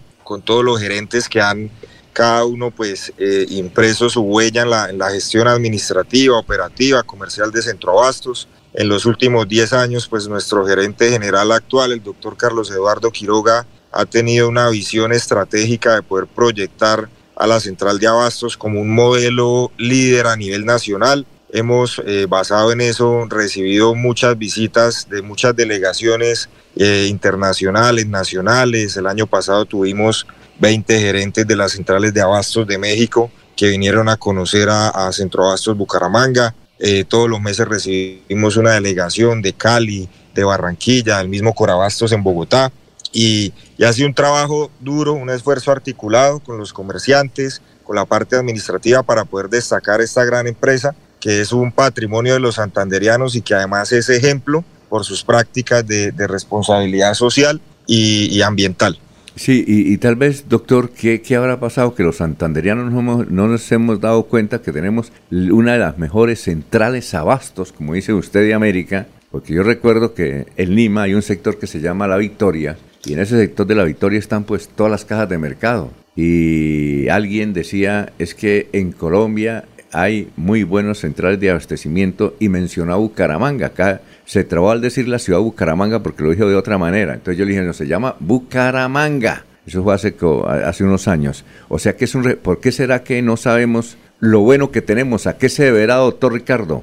Alfonso, yo pienso que es un tema, digamos, cultural, inclusive eso que usted comenta nos ha pasado con personas acá de Bucaramanga que por alguna situación eh, tienen la oportunidad de venir acá por primera vez y la expresión es, oiga, no me imaginaba que esto existía en Bucaramanga, que hay una ciudad dentro de la ciudad, que todos los días, desde la una de la mañana, más de 10 mil a 12 mil personas día de mercado, 4 mil vehículos están entrando y saliendo para abastecer las despensas del nororiente colombiano, de la costa norte. Entonces la gente muchas veces que de pronto no son del sector del agro, que no son mayoristas, que no tienen supermercados, no tienen frúveres, de pronto obvian el conocer este tipo de centros de acopio y cuando ya los conocen, pues la sorpresa que se llevan es bastante grande porque no se imaginan la organización que hay, la seguridad, todo toda la logística que hay detrás de la operación, porque prácticamente nosotros operamos 24 horas, hay unos horarios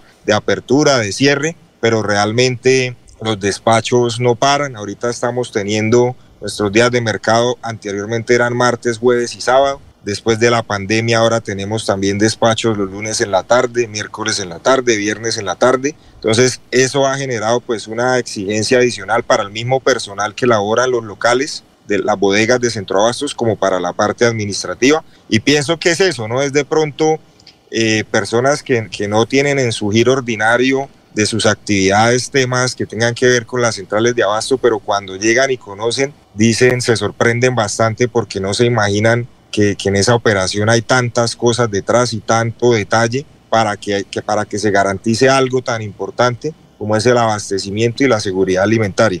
Ahora, doctor, eh, eh, hay una seguridad impresionante de Centroastos, ¿no? ¿Cuál es el sistema de seguridad que ustedes tienen? Eh, bueno, Alfonso, nosotros contamos con una empresa de vigilancia privada que tiene 17 puntos las 24 horas del día. De igual manera, tenemos funcionarios operativos que están haciendo rondas permanentes por las bodegas desde muy temprano, desde la apertura. Y esto garantiza, además de un sistema, un circuito cerrado de televisión con más de 200 cámaras, eh, garantiza tener unos controles de acceso, saber quién trabaja en cada bodega con sus datos personales, con todos sus antecedentes y esto pues nos permite establecer filtros para garantizar y prevenir políticas como puede ser eh, flagelos de seguridad, como puede ser la extorsión, como puede ser el fleteo, eh, digamos el hurto, cosquilleo, todo este tipo de cosas, pues gracias a esa buena gestión de seguridad que tenemos hemos podido eh, también, hay que decirlo, pues ser la central más segura del país. No, eso es cierto. Oye, doctor, y ustedes, eh, hubo una rueda de prensa hace como unos dos meses, fueron muchísimos periodistas y mostraron un programa de medio ambiente extraordinario y hablaban de una planta de compostaje. ¿No quiere hablar de esa planta de compostaje? Sí, Alfonso, es uno de los proyectos más emblemáticos que tiene ahorita la central de abastos. Como lo comentábamos en, en esa rueda de prensa, eh, la central pues ha tratado de caracterizarse por generar un aprovechamiento circular de los recursos.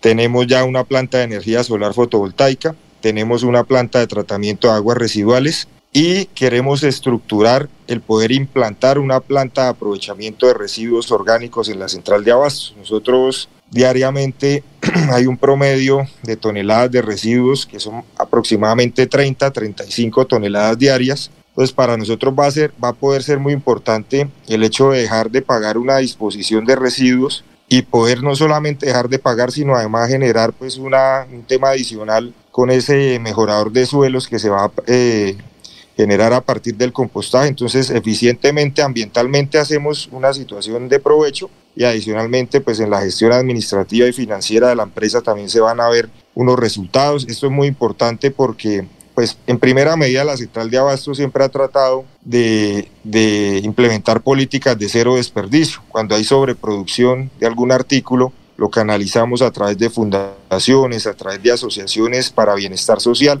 porque pues el, primer uso, el, uso prioritario de un alimento es el consumo, que se pueda conseguir, ya sea a través de la comercialización o a través de una donación que se pueda generar cuando han habido épocas, eh, por ejemplo, como pasó hace unos meses con el tomate. Eh, eh, entonces, esa es la prioridad.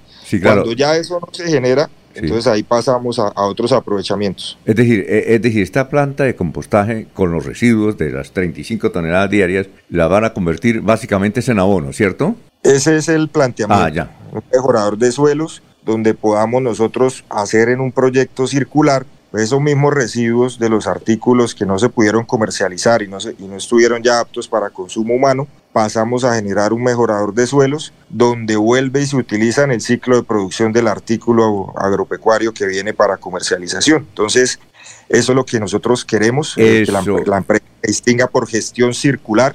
Lo mismo, Alfonso, queremos hacer con nuestra planta de aguas residuales. Actualmente nuestra planta genera un agua que, digamos, ante el ojo humano es totalmente cristalina, inclusive hay una fuente con peces al finalizar el, proceso, pues, lo cual significa que, los peces pues, pueden vivir en ese medio. Ahorita estamos adelantando una fase 2 de la planta, que es el proceso de ultrafiltración del agua con una, a través de unas membranas, y ese proceso nos va a permitir reutilizar esta agua para lavados de bodegas, eh, riegos de jardines, descargas de los inodoros, entonces todo va apuntado a cómo hago más eficiente el uso de los recursos naturales, pero a la vez también, obviamente como, como administración, pues eh, poder eh, optimizar la parte económica y dejar de pagar, pues digamos, en el servicio de agua, en ese caso también va a haber una reducción ostensible basado en esa reutilización del agua. ¿Cuántas, si usted tiene el dato, cuántas toneladas de alimentos se manejan en Centro Abastos? Alfonso, nosotros manejamos aproximadamente eh, eh sí, digamos 50, 48 mil toneladas, entre 48 mil y 50 mil toneladas mensuales. De alimentos. Más o menos un promedio diario de 1.600 toneladas y día de mercado más o menos 3.200, 3.400. Oiga, doctor, usted nos dijo al principio que eh, es tan importante lo que está haciendo Centro Abastos Bucaramanga, que vinieron centrales de abastos de todo el mundo y especialmente la de México a ver qué era lo que están haciendo ustedes. Así es, Alfonso, vinieron, vinieron de las centrales de abastos de México 20 gerentes de una, ellos están agremiados en una asociación que se llama CONACA, que es una donde están desde de norte a sur de México. Hay, en México es un, país que se ha destacado por ser productor y además tiene sus, sus productos, hay un alto grado de tecnificación. Entonces, digamos que ellos en eso nos, nos llevan ventaja como tal a Colombia, lo que tiene que ver con la producción agropecuaria pero en el tema de, la, de las plataformas para la comercialización sí tienen algunas falencias. Entonces vinieron, vinieron a ver cómo lo estaba haciendo Centroabasto, porque imagínense, eh, eh, los mexicanos dicen que tienen 25 millones de habitantes ahí en Ciudad de México nada más. ¿Cómo será esa central de abastos? Imagínense. Es la, es la, central de abastos más grande del mundo, Alfonso. La central de abastos de, de, México que queda en Iztapalapa. Es una central de abastos que recibe entre 350 mil y 500 mil visitantes por día. ¿Cuántas? 350 mil a 500 mil visitantes por día. Es decir, Bucaramanga tiene 500 mil habitantes, 600 mil, Bucaramanga metida allá. No, qué raquera. No, pero lo interesante para destacar, doctor Ricardo Andrés, es que vinieron a mirar qué estaba haciendo Centrabastos de Bucaramanga. Por eso es que yo le decía que cuando Corabastos hizo ese evento, al cumplir 50 años, creo que fundado, 60, eh, esto mm, hablaba mucho de la central de abastos de Bucaramanga, mucho del desarrollo y el liderazgo y el pilotaje que tiene la central de abastos de Bucaramanga. Sí, Alfonso, gracias pues a, esa buena gestión que se ha hecho. Hemos sido modelo. Eh, Corabastos, con Corabastos hemos trabajado bastante con el doctor Javier Salcedo, que es el gerente actual Además es el presidente de la red de centrales. Nuestro gerente, el doctor Carlos Quiroga, es el director ejecutivo. Entonces a través de la red de centrales también hemos podido articular muchas cosas de avance para las centrales de abastos porque es la forma de uno compartir experiencias. Es más fácil hacer un proyecto basado en la experiencia que ya otro tuvo en mirar qué problemas tuvo en esa ejecución, qué se le presentó y basado en eso, pues las demás centrales ha ido Centroabastos liderando muchas cosas y las demás centrales han ido, digamos, tratando de copiar, pero copiar bien en lo que son los proyectos, porque es más fácil, como le comentaba, uno, uno hacer algo basado en la experiencia que ya tuvo otra persona y se reduce el margen de error de, de la ejecución de las cosas. Doctor Ricardo Andrés, Arteaga Cuadros, director jurídico de Centro Abastos. Muchas gracias por haber estado acá en Radio Melodía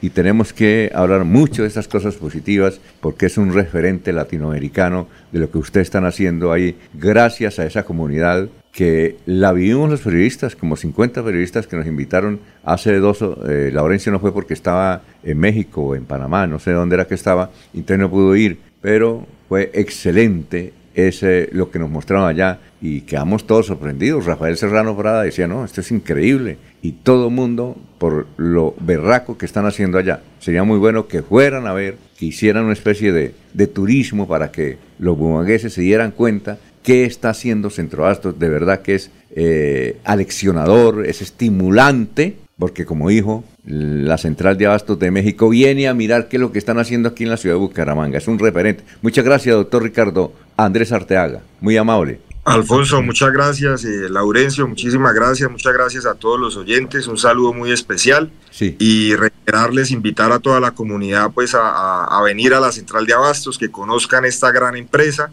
que se ha forjado a pulso con el trabajo de las entidades públicas, del sector privado y que seguiremos trabajando por la seguridad alimentaria desde Santander y de la costa norte del país. Y además, eh, no se vaya que hay una pregunta para usted de, de parte de Jorge y además un saludo para ese gran líder que hay, que es Carlos Quiroga tenemos que entrevistar a Carlos Quiroga, cómo lo hizo, porque yo sé que al principio tuvo muchas dificultades, pero muchas dificultades, y ahora pues lo aplauden y lo respaldan. A ver, Jorge. Eh, con los buenos días para el doctor Ricardo Arteaga. Eh, una pregunta muy aparte al motivo de la entrevista de hoy, ya un motivo muy personal, es si heredó el talento en la preparación de la carne a la llanera de su abuelo Marcos Cuadro. Jorge, buenos días. Sí, eh, pues realmente en teoría sí, pero falta practicarlo. Hay que practicarlo más, pero sí, realmente eso es una, una receta tradicional, ¿no? Pues le cuento que...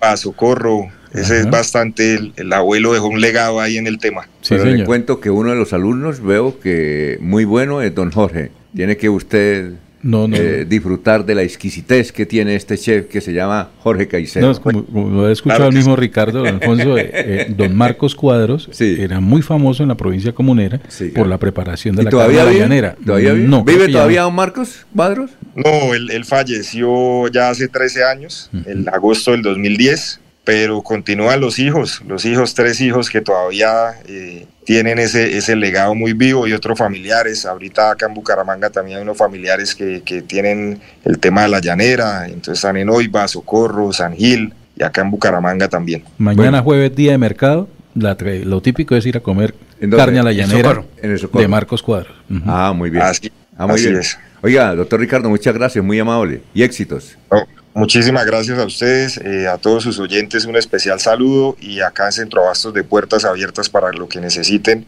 Muchas gracias por el espacio. Muy bien, son las 6 de la mañana, 21 minutos, 6 y 21. La vida es toda una experiencia. Disfrútala ahora, justo en este momento. Y para vivirla al máximo, en Los Olivos pensamos en cómo hacerlo todo con amor. Desde nuestros productos exequiales y de previsión, hasta experiencias complementarias para que tu vida y la de los tuyos sea más sencilla, incluidas tus mascotas. Queremos que lo vivas todo con amor. Queremos más vida para ti. Los Olivos, un homenaje al amor. Avanzar es brindarte soluciones que te ayudan a cumplir todos tus sueños. Con Vanti Listo podrás comprar a cuotas en muchos comercios y pagar a través de tu factura de gas. Existimos para que tu vida no deje de moverse. Vanti, más formas de avanzar. Están escuchando Últimas Noticias por Radio Melodía, la que manda en sintonía.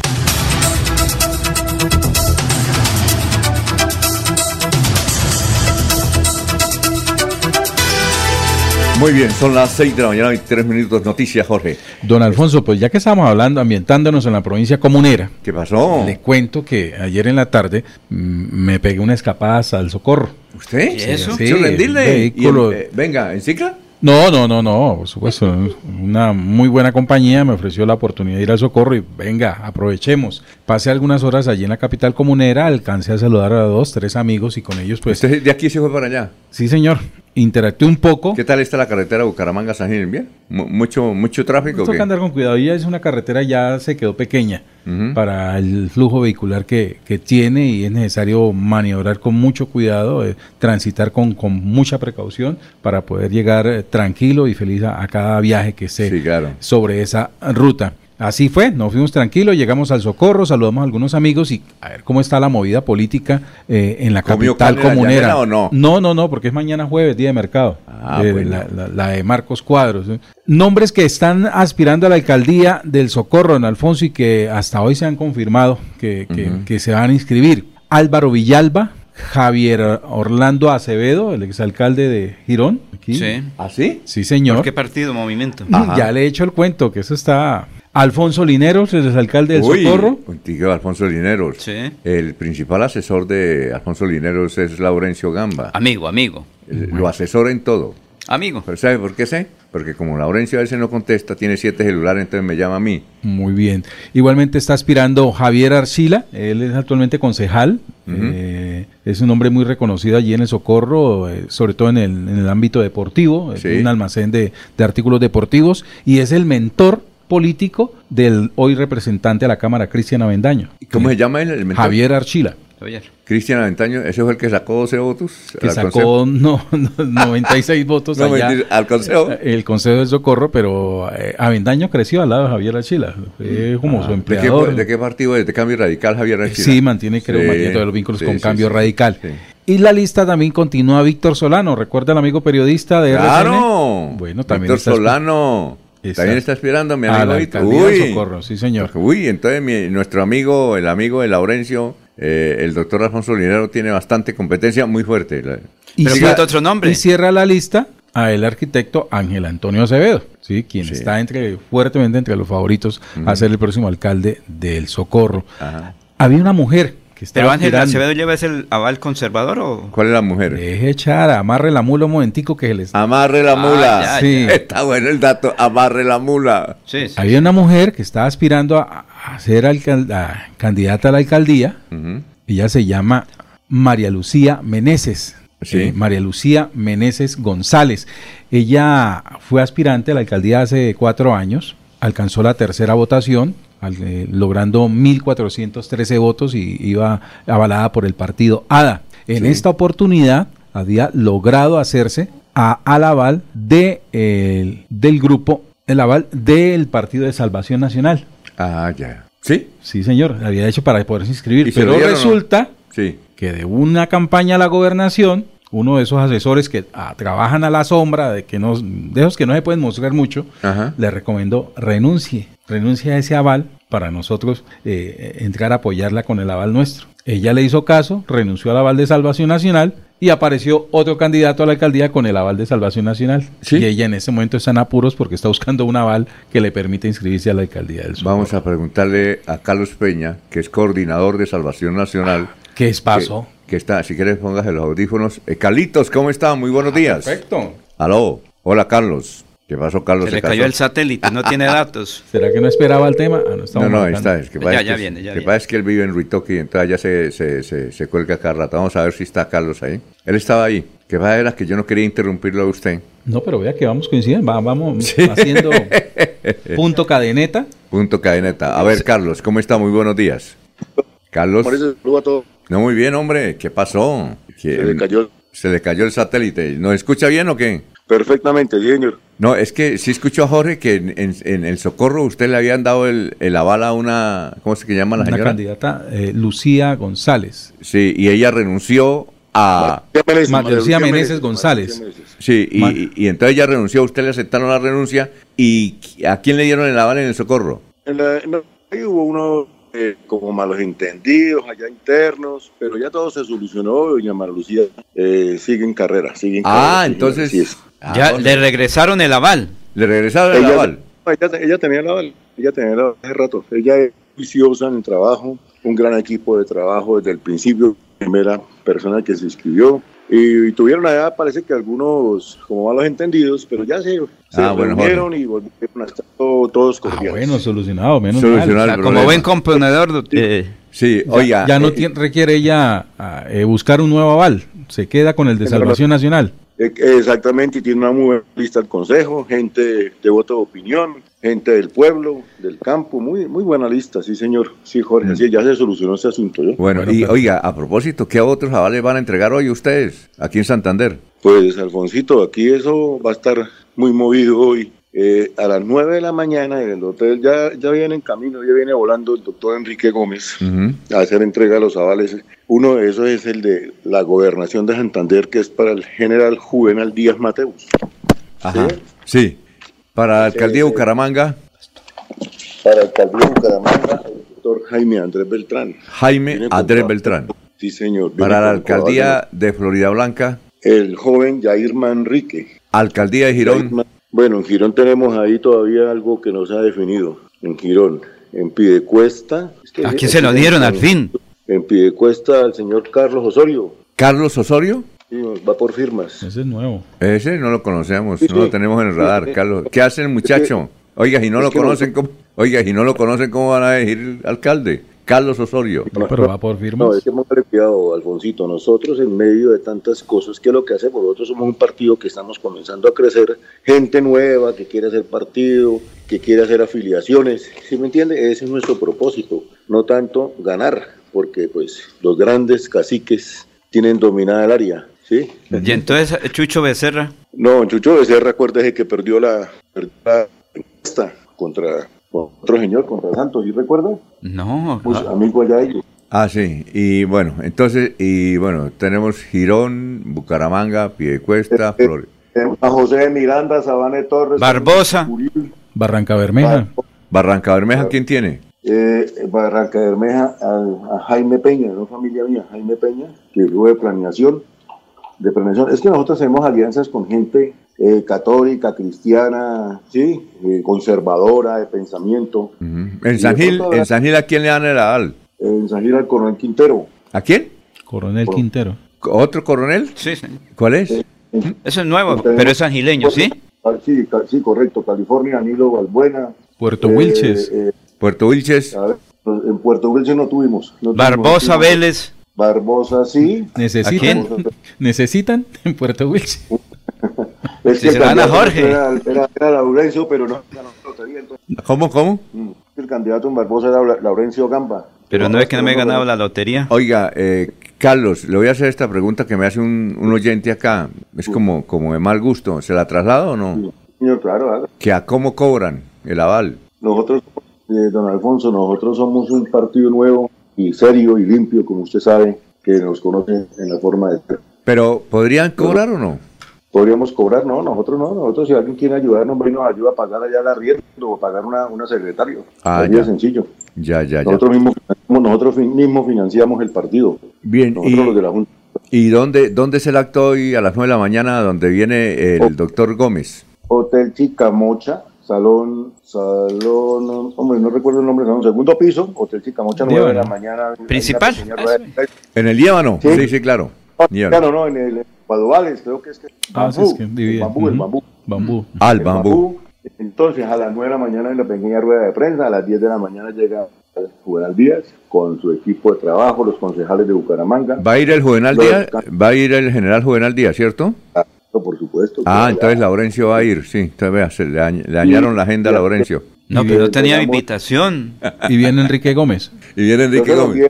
Lo que pasa es que Laurencio no ve en WhatsApp, como que es que no tiene WhatsApp. No, que no tengo datos estos días. Es que eh, él tiene celulares de flechita y los flechitas no tienen WhatsApp. Ah, bueno, yo lo invité. Entonces, a las 10 de la mañana, el, el general, con los candidatos a las alcaldías y consejos del departamento, y a las 11 de la mañana, entrega el aval al candidato a la alcaldía de Bucaramanga, el doctor Jaime Andrés Beltrán. Muy bien, A las 11 de la perfecto. Bueno, bueno. Es el- más o menos, ya lo esperamos, ¿no? ¿Listo? Aprobado Ecosalud. ¿Y a Jorge lo invita también? Muy claro, Jorge va. No, si está Enrique Gómez, ¿da, ¿el doctor Enrique estará presente? Y claro, ya viene, llega ahorita a las 7 y cuarto. Pues con mucho gusto estaremos acompañándolo. Sí, porque Ahí hay noticia nacional. Ahí hay noticia nacional. Bueno, oiga, Carlos, muy amable, muy gentil, ¿no? Usted, muy gra- muchas gracias por cubrir la noticia y que le vaya muy bien. Éxitos, son las 6 y 34. Estamos en Radio Melodía. En Melodía valoramos su participación. 316-550-5022 es el WhatsApp de Melodía para que entremos en contacto. Envíenos videos o fotografías de las noticias de su comunidad y las publicaremos en nuestros medios digitales. 316-550-5022. El WhatsApp de Melodía para destacar su voz. Melodía, la que manda en sintonía. ¿Alguna vez has soñado con entrar en una pintura? Llega a Bucaramanga Van Gogh Immersive Art Experience, una experiencia multisensorial, única y deslumbrante. Gracias a la revolución digital, el arte y la tecnología se han unido para crear una nueva forma de expresión artística llamada experiencia digital inmersiva, la cual está conquistando el mundo, en especial Europa, Estados Unidos y China. Desde el 4 al 28 de julio en el Centro de Convenciones Neomundo, podrá disfrutar de un recorrido expositivo de alguna de las obras más icónicas de Vincent Van Gogh. Boletas en tu boleta. Vuela tan alto como quieras este 12 y 13 de agosto con el Festival del Viento y las Cometas de Florida Blanca en el Parque Internacional del Parapente. Disfruta nuestra deliciosa gastronomía y emocionate con todo lo que estos dos días tenemos preparado para ti. La ciudad dulce está mejor que nunca. Festival del Viento y las Cometas de Florida Blanca. 12 y 13 de agosto en el Parque Internacional del Parapente. Vuélate a vivirlo. Organiza Alcaldía de Florida Blanca. Miguel Moreno, alcalde. La Feria Virtual de Posgrados de la UNAD está aquí. Descubre una amplia variedad de programas de posgrado en más de 30 áreas especializadas para que encuentres el camino ideal hacia tus metas profesionales. Más información en www.unad.edu.co.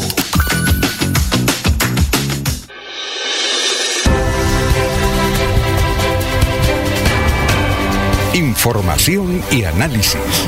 Es el estilo de Últimas Noticias por Radio Melodía 1080 AM.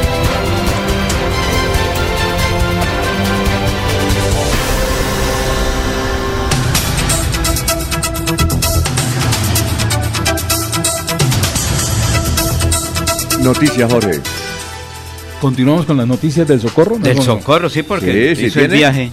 Aquí estaban preguntando, bueno, aclarado ya la situación de la Porque señora- Laurencio, como es el asistente de eh, Alfonso Lineros, entonces le, le interesa. No, y amigo. ¿Cómo está el de- enemigo? Y aclarada la situación Ángel Acevedo de también la es señora amigo. María Lucía Meneses González, quien ha logrado conservar su aval de Salvación Nacional y ha podido tranquilamente inscribirse, bien, perfecto. Entonces entra ella también en la baja- baraja de aspirantes a la alcaldía de la capital comunera. Eh, ya habíamos dicho, ah, bueno, el arquitecto Ángel Acevedo, quien originalmente se había anunciado como el, el, el- el receptor del aval Sí. del Partido Conservador, resulta que algunas sugerencias de de una campaña a la gobernación de acá de Santander le decían renuncia a los avales, a los otros avales, porque es que eh, Ángel Acevedo va con los siguientes avales. En marcha, el partido de la U, eh, Alianza Social In- Independiente y el Centro Ah, sí. Democrático. Ah, sí, Así, ah, sí. ujú. Y el Centro Democrático. Esos cuatro avales acompañan al arquitecto Ángel Acevedo en su Ajá. propósito de llegar a la alcaldía del Socorro ¿Coavales o aval principal? ha hecho una gran alianza, ha recaudado esos avales. Le pedían desde una campaña a la gobernación que renunciara a esos avales para poderle, eh, para que pudiera eh, tener el, el- el aval del Partido Conservador y Ángel Acevedo, no, un momento, eso, es abierto, eso es para todo, yo no puedo caer en ese juego y prefirió hacer a un lado el aval del Partido Conservador, Ángel Acevedo. Ave María. Sí, señor. Vea, ¿cómo hacemos, don Laurencio? Entonces, ese aval, al parecer, ahora va con destino al candidato Javier Orlando Acevedo. ¿Qué es la segunda vez que... ¿El quedó de segundo no? No, no, es la primera vez que aspira a la alcaldía del Socorro. Ah, era que la vez pasada, que cierto que iba a ser candidato. Sí, entonces él recibe... Ah, no, y Javier con Orlando- ese... ah, no, este es el de Girón. Claro, el, el alcalde Es de el Girón. que hay otro Acevedo. En, en, en- en el Socorro, había Eso- otro. Por eso. el- Otro. por no, eso, otro. Es que No, Ángel no. Acevedo. Y hay Ángel otro. Acevedo. Ah, Ángel Acevedo. Y el exalcalde de Girón. Mm. Javier Orlando Acevedo entonces se queda con el aval conservador y cambia el discurso además, porque en un principio pues eh, no estaba muy a la, la línea de, de- de apoyar a, a la familia Díaz Mateus en su propósito de llegar a la gobernación de Santander, pero ahora con el aval conservador ya, ya eh, está en sintonía con el, con el general Juvenal Díaz Mateus. Entonces la pregunta es, ¿quién está detrás de la campaña de Javier Orlando Acevedo? ¿Quiénes lo, ¿quiénes lo promueven? ¿Qué clan político? Ah, no, ningún clan. Muy bien, él es Mm. candidato de la familia Aguilar. Ah, es candidato de la familia Aguilar, mi querido hermano. ¿Y la familia Aguilar a quién apoya a la, a la gobernación? Aitor Mantilla. Bueno, Se la dejo ahí. Sí, solucionar el problema. A ver, Laurencio. No, que, que esto vamos para un municipio pajarero más bien, porque eso es... eh, ¿Sabe qué es un municipio pajarero, Alfonso? Sí, que hay muchos pájaros. Eh, no, de turismo, porque Por es eso, que... de pájaros, hay muchos pájaros. Sí, allí está el alcalde José Un Gabriel saludo para. Mauricio Olaya, que se encuentra por allá. Es que es el asesor, ese sí de verdad es el asesor, ese que ha hecho un gran trabajo, ha hecho un libro y está allá, ese sí se baña allá, se, la- ahí la sí pasa se- allá, ¿no? Con la lluvia, él está ahí muy pendiente. Escuchemos precisamente por qué ese concepto de municipio pajarero y muy turístico, porque recuerde que allí se hace un festival con los pajaritos. Sí, sí, señor. Bueno, Encino es un municipio mm, ubicado al sur del departamento de Santander, en límites con Boyacá, y se ha venido posicionando a nivel nacional y regional como el pueblito pajarero de Santander, como un referente del aviturismo, eh, donde más de 250 especies de aves, entre ellas especies endémicas que viven en los ecosistemas de bosques de roble y páramo, pues son eh, quienes eh, dan a, a Encino ese eslogan de pueblito pajarero de Santander. Precisamente las vías de comunicación, ¿cómo se llega a su municipio? Porque muy... Bueno, Encino, como les comenté, está ubicado al sur del departamento de Santander, hacemos parte de la provincia guanentina, limitamos con Boyacá, entonces desde Bucaramanga, la ruta es Bucaramanga-San Gil, Charalá, Encino, escasas cuatro horas y media nos separan de recorrido desde Bucaramanga. Y eh, quienes vienen de Bogotá pueden hacerlo por dos vías, una entrando por Boyacá, por Duitama, Bogotá, Duitama, Encino, o de- por Santander como es el, el recorrido habitual, Bogotá, San Gil, San Gil, Charalá, Encino. ¿De qué más viven los habitantes de su municipio, alcalde? ¿Cuál es la economía? La economía del municipio de Encino es eh, una economía netamente campesina, vivimos de la agricultura y la ganadería, la ganadería es el primer renglón económico allá, seguido del café de sombrío, que también es otro de los productos locales que produce el municipio. La lluvia las ha afectado en algo? Sí, Encino vivió un fenómeno de lluvia bastante intenso. De hecho, tuvimos que declarar la emergencia eh, por esta situación.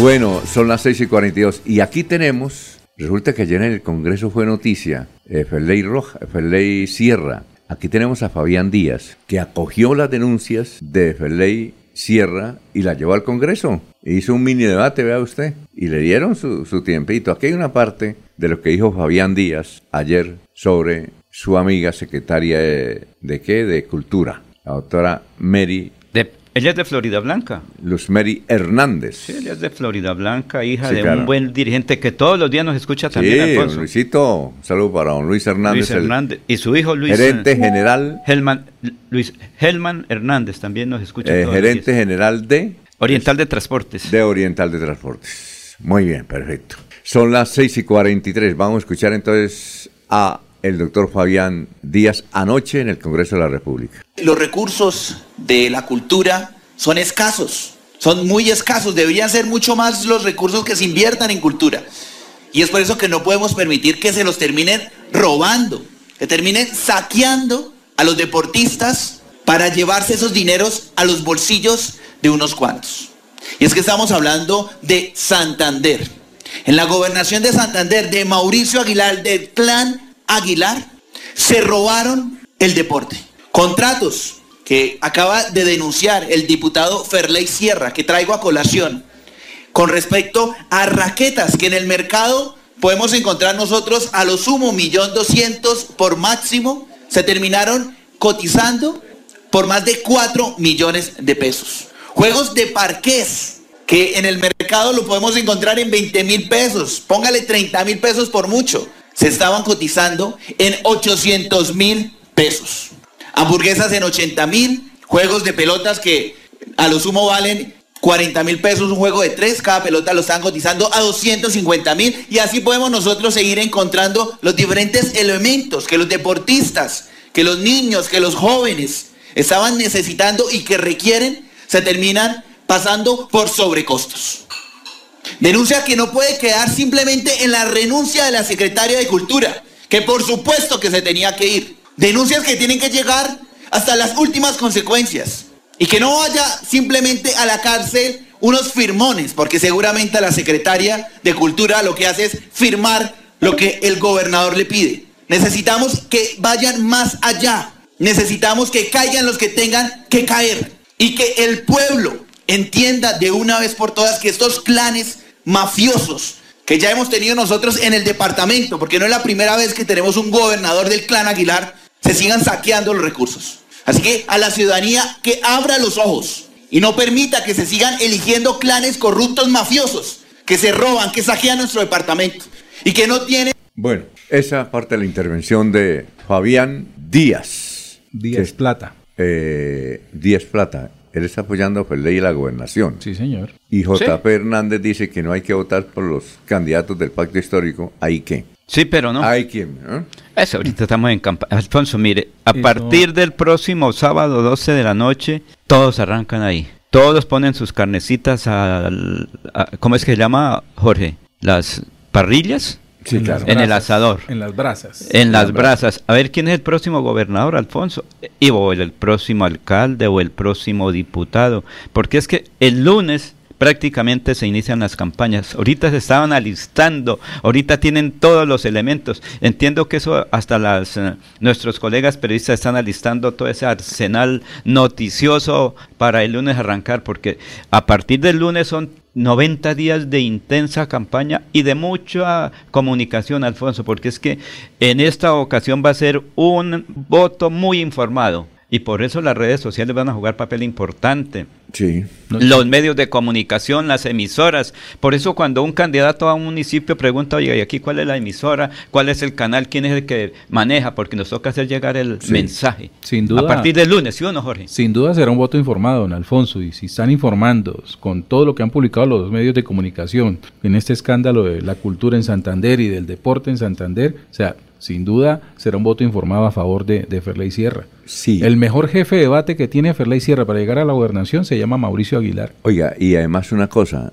eh, nos dicen en la registraduría que hay mucha gente joven que va a votar, pero es mucha, mucha. Es decir, los jóvenes van a votar en esta oportunidad. Que eso no suceda, sucedía antes, ¿no? Uno como No, cuando estaba sí. pelado dice, ¿qué? Vamos a votar por Hay eso", más y no iba. interés, hay más interés, pero ahora hay más pues, participación del joven, prácticamente de los 15 Pero saco mi agenda años. digital. Pero Ya saco mi es- agenda digital. Ya están comenzando a hablar y hablar. Y la juventud, ojo, va a ser influyente eh, para causas como la de Ferley Sierra, ¿sí? Y en Bogotá, eh, Gustavo Bolívar, quiera o no. Mire ayer, Jorge, es esto. eh, ayer todos los periodistas tratando de entrevistar a, a Gustavo Bolívar porque era candidato. Ese no necesita grandes medios, ni pagar cuña, ni nada, porque le hacen la gratis. Si ve la cantidad de periodistas, ayer salió por todos los medios. Caracol Televisión le dio. Sí, eh, fue la noticia ayer después de Juan Manuel Cortés. No, no, Pero sí. Alfonso, mire, es que es un millón ochocientos quince mil doscientos cincuenta y ocho el potencial electoral. Santander. Santander. Ujú. El último proceso electoral con cifras concretas, eh, más o menos fue un millón doscientos un mil seiscientos seis votos, primer, eh, segunda vuelta. Sí. Repartido así, Rodolfo Hernández 700 o- set- eh, 871.291 votos. Y Gustavo eh, Petro 310.240. Se proyecta que para esta ocasión los santanderianos, Sí. con una proyección de un 20, de un 15% de incremento, Ajá. estarán votando o estaremos votando, porque yo voto aquí en Santander, Sí. sobre 1.350.000 Pero no, votos. no nos ha dicho si va a votar por Héctor. No, pero espere por- que estamos hablando de otro. Ah, bueno, Esperemos sí, quiénes se es inscriben. otra cosa, sí. Pero s- quiénes se inscriben. Entonces, con esa proyección, el próximo gobernador de Santander debe tener entre 400 y 450 mil. Mm. Cada aspirante en estos no días creo, dice. no creo porque como hay, es que, vale, cuidado. Vamos a una pausa y ahorita, Sí, sí, sí, vale, ahorita vale. continuamos. Son las 6 y 50.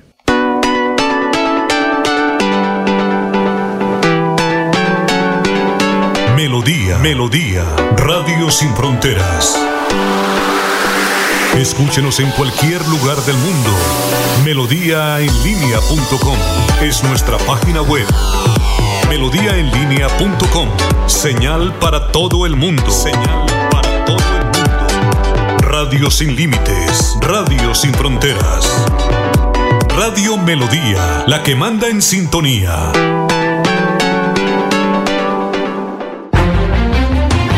Continuamos con las últimas noticias en Radio Melodía. Radio Melodía, la que manda en sintonía.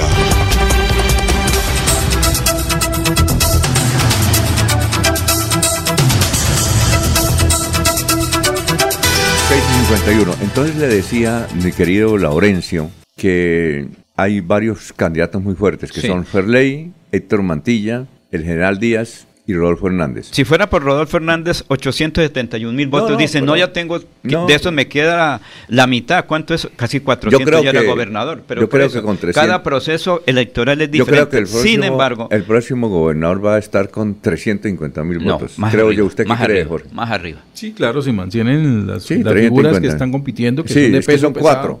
Cuatro figuras, a no ser que lo que se está planeando y le están diciendo a Rodolfo Hernández que por favor se sume a la candidatura de Ferley Sierra. Le están diciendo, vea, súmase a la candidatura de Ferley Sierra. Vamos a ver si logran convencerlo. No, él es muy amigo de Carlos Ramón González y le cree a Carlos Ramón González. Hay que esperar. Ya. Es que todo El se ve el deseo de- domingo próximo. El Ya. deseo de Petro es ganar las elecciones. Sí, sí, eso es lo que están buscando, porque sería un Ese golpe. es el deseo. Él está dirigido es a eso. Un a ganar las elecciones en Colombia, que le va a quedar muy difícil. Yo pienso que en Cali las pierde. En Medellín las pierde. Pero es que aquí está la diferencia: 871 mil En, eh, contra 310 mil. En Bucaramanga las puede ganar, no sé. Bucaramanga puede ganar Carlos Parra, no sé, no sé si puede ganar Pues o sí no. se pone a ver todos los perfiles de los candidatos y, y todos de alguna manera han querido quedar bien con Petro. Sí, pero, pero mm, yo creo que Norte de Santander, Petro pierde las elecciones. Allá gana es. Ah, no, es que Ferley ya William. está hacia. William, William, ese es William, Villamizar, Villamizar. Laguado. antiperiodista. Pero eh, recuerde que Ferley ¿no? Sierra, ¿cómo le ha dado En palo Cúcuta a.? no sé cómo va, ¿sí?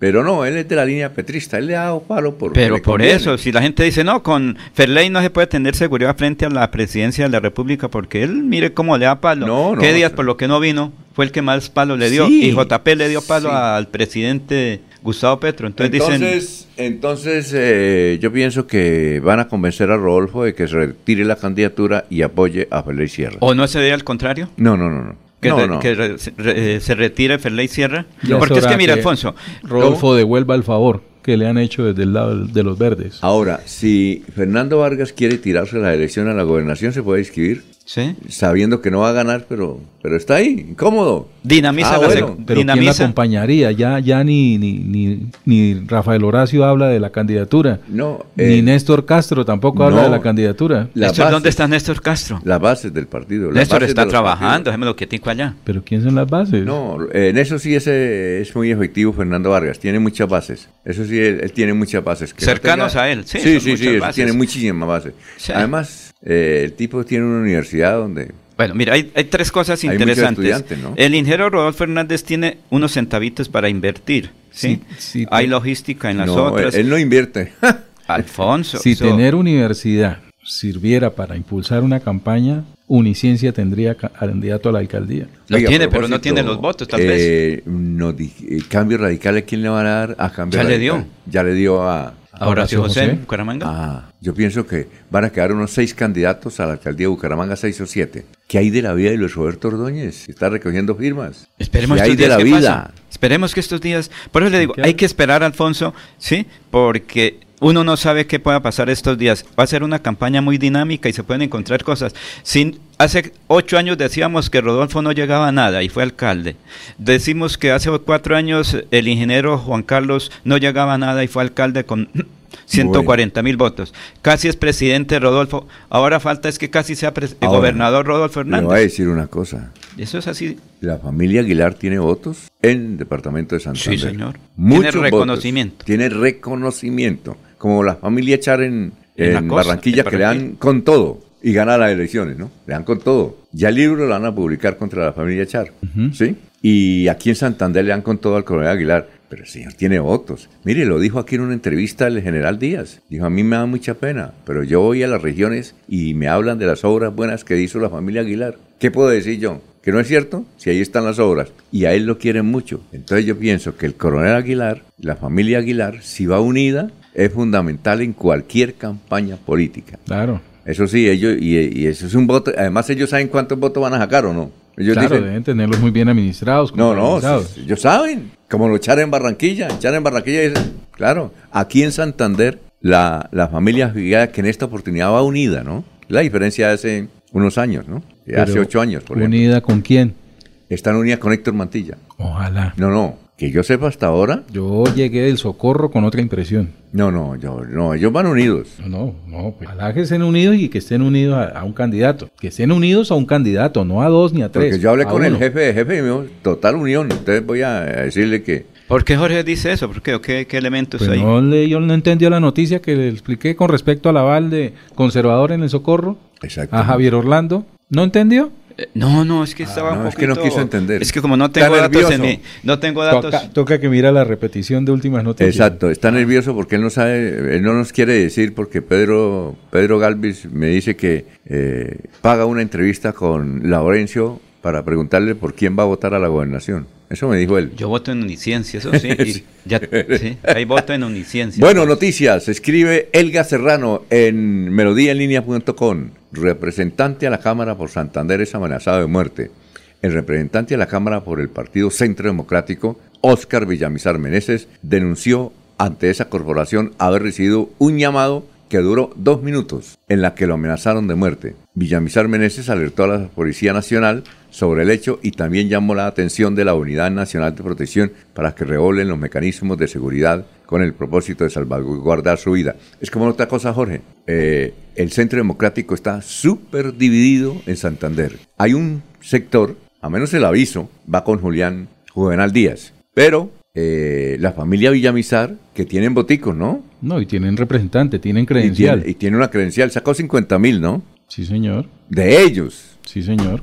50 mil. Van con Héctor Mantilla, mi querido hermano. ¿Sí sabía o no? No, no sí, ni idea. Y, están trabajando con Héctor Mantilla la gobernación de Santander. y ahí con lo Ahora, que hablamos de, la administración de votos, si alguien sabe cómo se administran los votos, cómo Eh. se contabilizan, cómo se controlan, cómo se caracterizan, es la familia Villamizar. Sí, esos tienen boticos. Y van a poner concejal en, en Florida, que es nuestro amigo Milton Villamizar. Él es el concejal de ellos. Eh, en fin, entonces la familia Villamizar va con Héctor Mantilla. Ellos son unidos. Ellos saben, eh, esos grupos políticos, como por ejemplo Jaime Urán, que también está con Héctor Mantilla. Es que anótelo ahí, es que a Héctor Mantilla, el general es fuerte. Eso es uno hay, hay que reconocerlo. El general tiene mucha... ¿O no, Laurencio?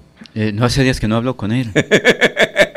Hoy, hoy hay cambios, hoy habrá un remesón en la campaña de Juvenal Díaz al interior de en su ¿Por organización, qué? en su organigrama. ¿En serio? ¿Dice que en el departamento de comunicaciones? Sí, señor. Eh, oiga, ¿dónde es una... ay, rostro. no sé. Jorge, usted que está muy bien informado, la pregunta es la siguiente, pero contésteme con sinceridad. ¿Cuál es la campaña política donde están agarrados de las mechas los periodistas y hay denuncias en la fiscalía? Cuénteme Ah, cuál no, es. no tenía ni Eso idea, me fiscal. contaron. No, no, ¿Usted no tiene esa noticia? No, no, no, no, de fiscalía no tengo nada. No, que no, en serio. ¿Cuál es? No, no, no, no tengo ni idea. O sea, me está hablando de fiscalía. En, en- No, hay- pero yo creo que ahorita ¿qué no hay denuncia en denuncias de fiscalía, fiscalía. por, No. por agarrones al interior de una Agarrones. campaña. ¿Cuál será? No, no tengo ni Ah, idea. bueno. Pero lo que sí le digo es que en la campaña Juvenal Díaz Mateus hoy habrá remesón interno, un, sismo, un sismo interno. ¿En el departamento de comunicaciones? Dentro de la campaña, don Alfonso, dentro de la campaña, porque es que ya no se aguantan no tantos egos, tantos jefes, que es que yo sé más que usted, que es que yo vivo en mejor sitio que usted, que es que yo vengo a dirigir tal,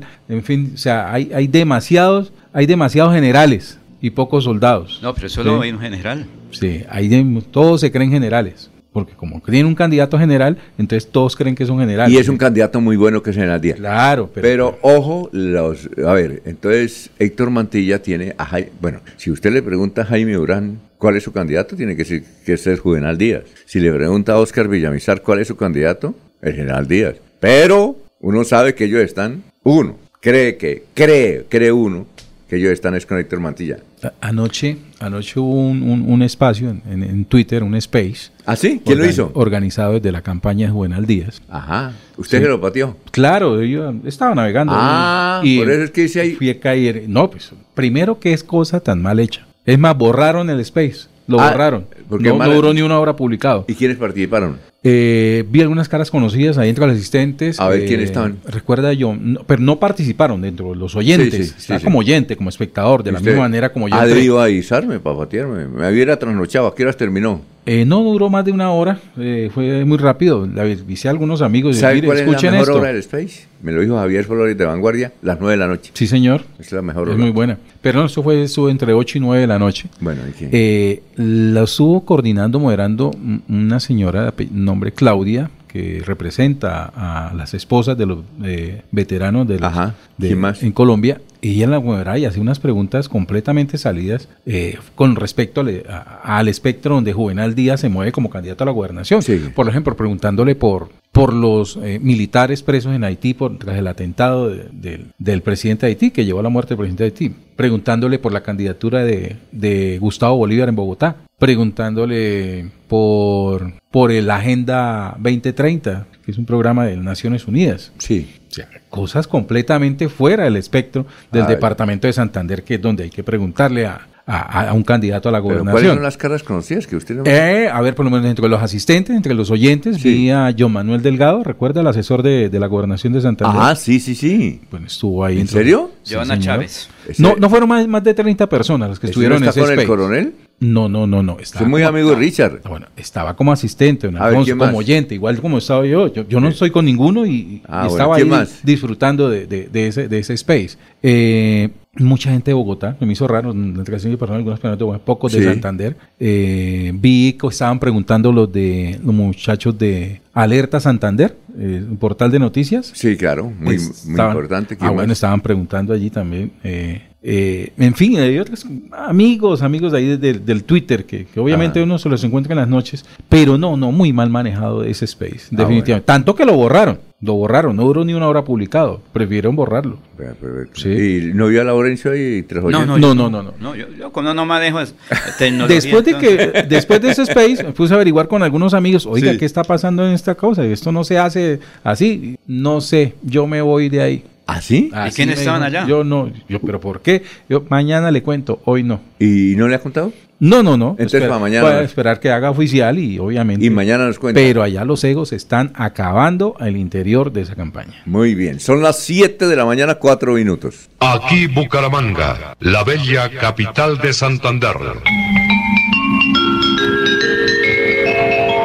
Transmite Radio Melodía, Estación Colombiana, HJMH, 1080 kilociclos, 10.000 vatios de potencia en antena, para todo el oriente colombiano. Cadena Melodía, la radio líder de Colombia.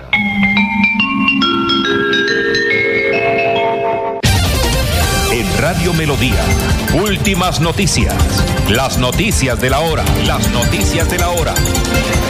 Hola, ¿qué tal? Bienvenidos. Soy Florentino Mesa y esta es la vuelta al mundo en 120 segundos.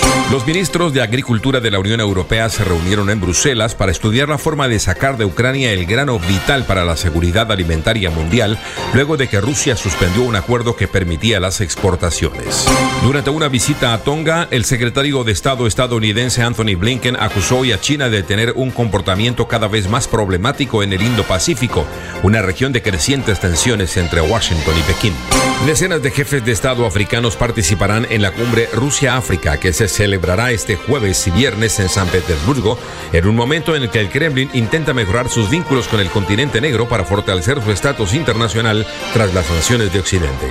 Una nueva subida de la temperatura amenaza este miércoles a Grecia, donde los incendios siguen asolando las islas de Rodas, Corfú y Eubea, dejando tres muertos y miles de evacuados en una de las olas de calor más prolongadas que haya sufrido el país. Expertos independientes que investigaron la desaparición de 43 estudiantes de la Escuela de Maestros de Ayotzinapa en México concluyeron sus trabajos reprochando al Estado mexicano su responsabilidad en el crimen por su insistencia en ocultar información. El juez de la Corte Federal de Manhattan que instruye el caso del ex jefe de inteligencia de Venezuela, Hugo El Pollo Carvajal, dio tres meses a la fiscalía para que presente las pruebas sobre las acusaciones de narcoterrorismo, tráfico de drogas y armas que le imputa. El gobierno de Ecuador recurrió de nuevo al estado de excepción para enfrentar una serie de hechos violentos que inició el fin de semana con el asesinato del alcalde de la tercera mayor ciudad del país, siguió con una masacre carcelaria y continuó con varios ataques en el norte de esa nación. El Ministerio de Defensa de Bolivia confirmó que está interesado en drones iraníes para proteger sus fronteras de delitos como el contrabando y el narcotráfico, un día después de que la Cancillería argentina solicitó información sobre los alcances de un posible acuerdo de Bolivia e Irán. Esta fue la vuelta al mundo en 120 segundos.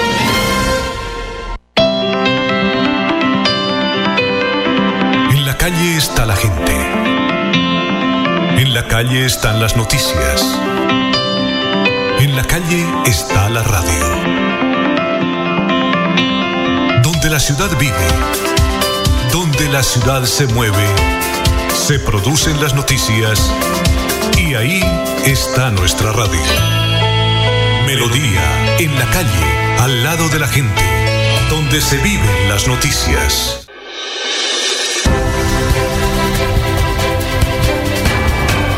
Información y análisis.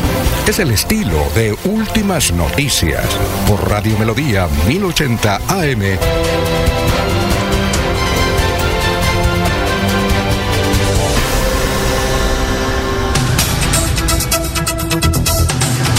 Oiga, vamos con los oyentes. Y eh, nos toca hablar de política porque es que tenemos muchos datos políticos. Venga, le doy uno- un A ver, anticipo. sí, un anticipo, a ver. Es que les dije aquí que hay una para la ubicación en los tarjetones electorales y en la inscripción. ¿Qué pasó? Por ejemplo, se dice que estarían ahí en el Partido Conservador Ajá. Aley Valero Sainz o Claudia Ramírez encabezando la lista a la Asamblea del Departamento de Santander. Recuerde, Jorge, ¿usted recuerda cómo es que se inician los números? Sí. Porque eso hay la ubicación en el tarjetón electoral para la Asamblea del Departamento. Ahí cada uno va teniendo un numerito, obviamente siendo listas abiertas. Pues, es entendible en la lista del Partido Conservador a la Asamblea quienes la encabezan, pues los que tienen la credencial actualmente. Exacto. Sí, y en, el, caso, el orden, me imagino que el primer lugar se lo tendrían que dar a Claudia Ramírez, quien llegó de manera directa a la Asamblea, sí, y el segundo iría a Arley, quien llegó por renuncia de Luis Eduardo Díaz. Por ejemplo, Bueno, en cambio radical. Eh, Jorge Líbano, por ejemplo, nos dice Jorge Líbano Vega, dice, eh, Milton no será candidato al Consejo, lo hará la alcaldía de Florida Blanca.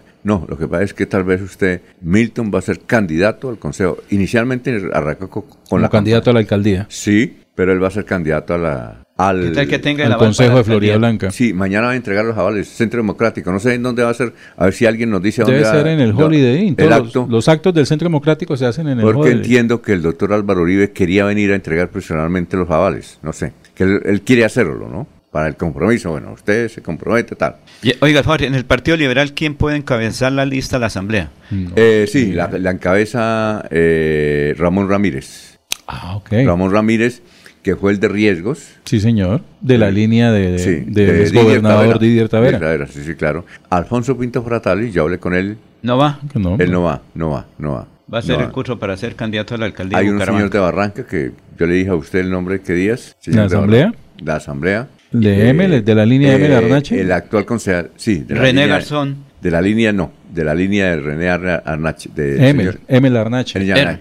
Y el actual concejal, De- Robinson, tal vez, de... Robin Hernández. Robin Hernández va a ser candidato a la asamblea del departamento de Santander. Ah, sube a la asamblea Robin Hernández. Sí. ¿Y Pacho González? También. ¿También? También O sea, para la asamblea. Claro, para la asamblea. ¿Y entonces van a- dónde van a quedar los amigos de pero es- Y el tercer concejal Javier Ayala. Jaime no, Durán. con- También. Continúa en la Ah, no asamblea, sé. en el consejo. El consejo, pero es que Pacho González es de Jaime Urán Sí. y, y Y Robin Ramón Hernández. Ramírez y Robin Hernández es de la línea de Didier, Del, del senador Pinto. del senador Pinto. Senador. Pinto, sí. Y en cambio radical. En cambio radical, Mauricio Mejía va nuevamente. José Creo- David Cabanzo. José David Cabanzo creo que, que va cabe- cabezando Ah, pero lista. para el consejo. Para el consejo va José David Cabanzo. Sí, no, pero a, a la asamblea, por cambio radical va José Mauricio Cabanzo, Mejía. No, no, no. y va Mauricio Mejía encabezando la lista. ¿Y el de partido de la U? Radical. Y Margie, la diputada Margie, Margie Rangel. Ah, no sé. Porque y ya lleva dos periodos del en la partido de la asamblea. U va Patricia, Patricia. Álvarez, la mamá de Ángel Hernández.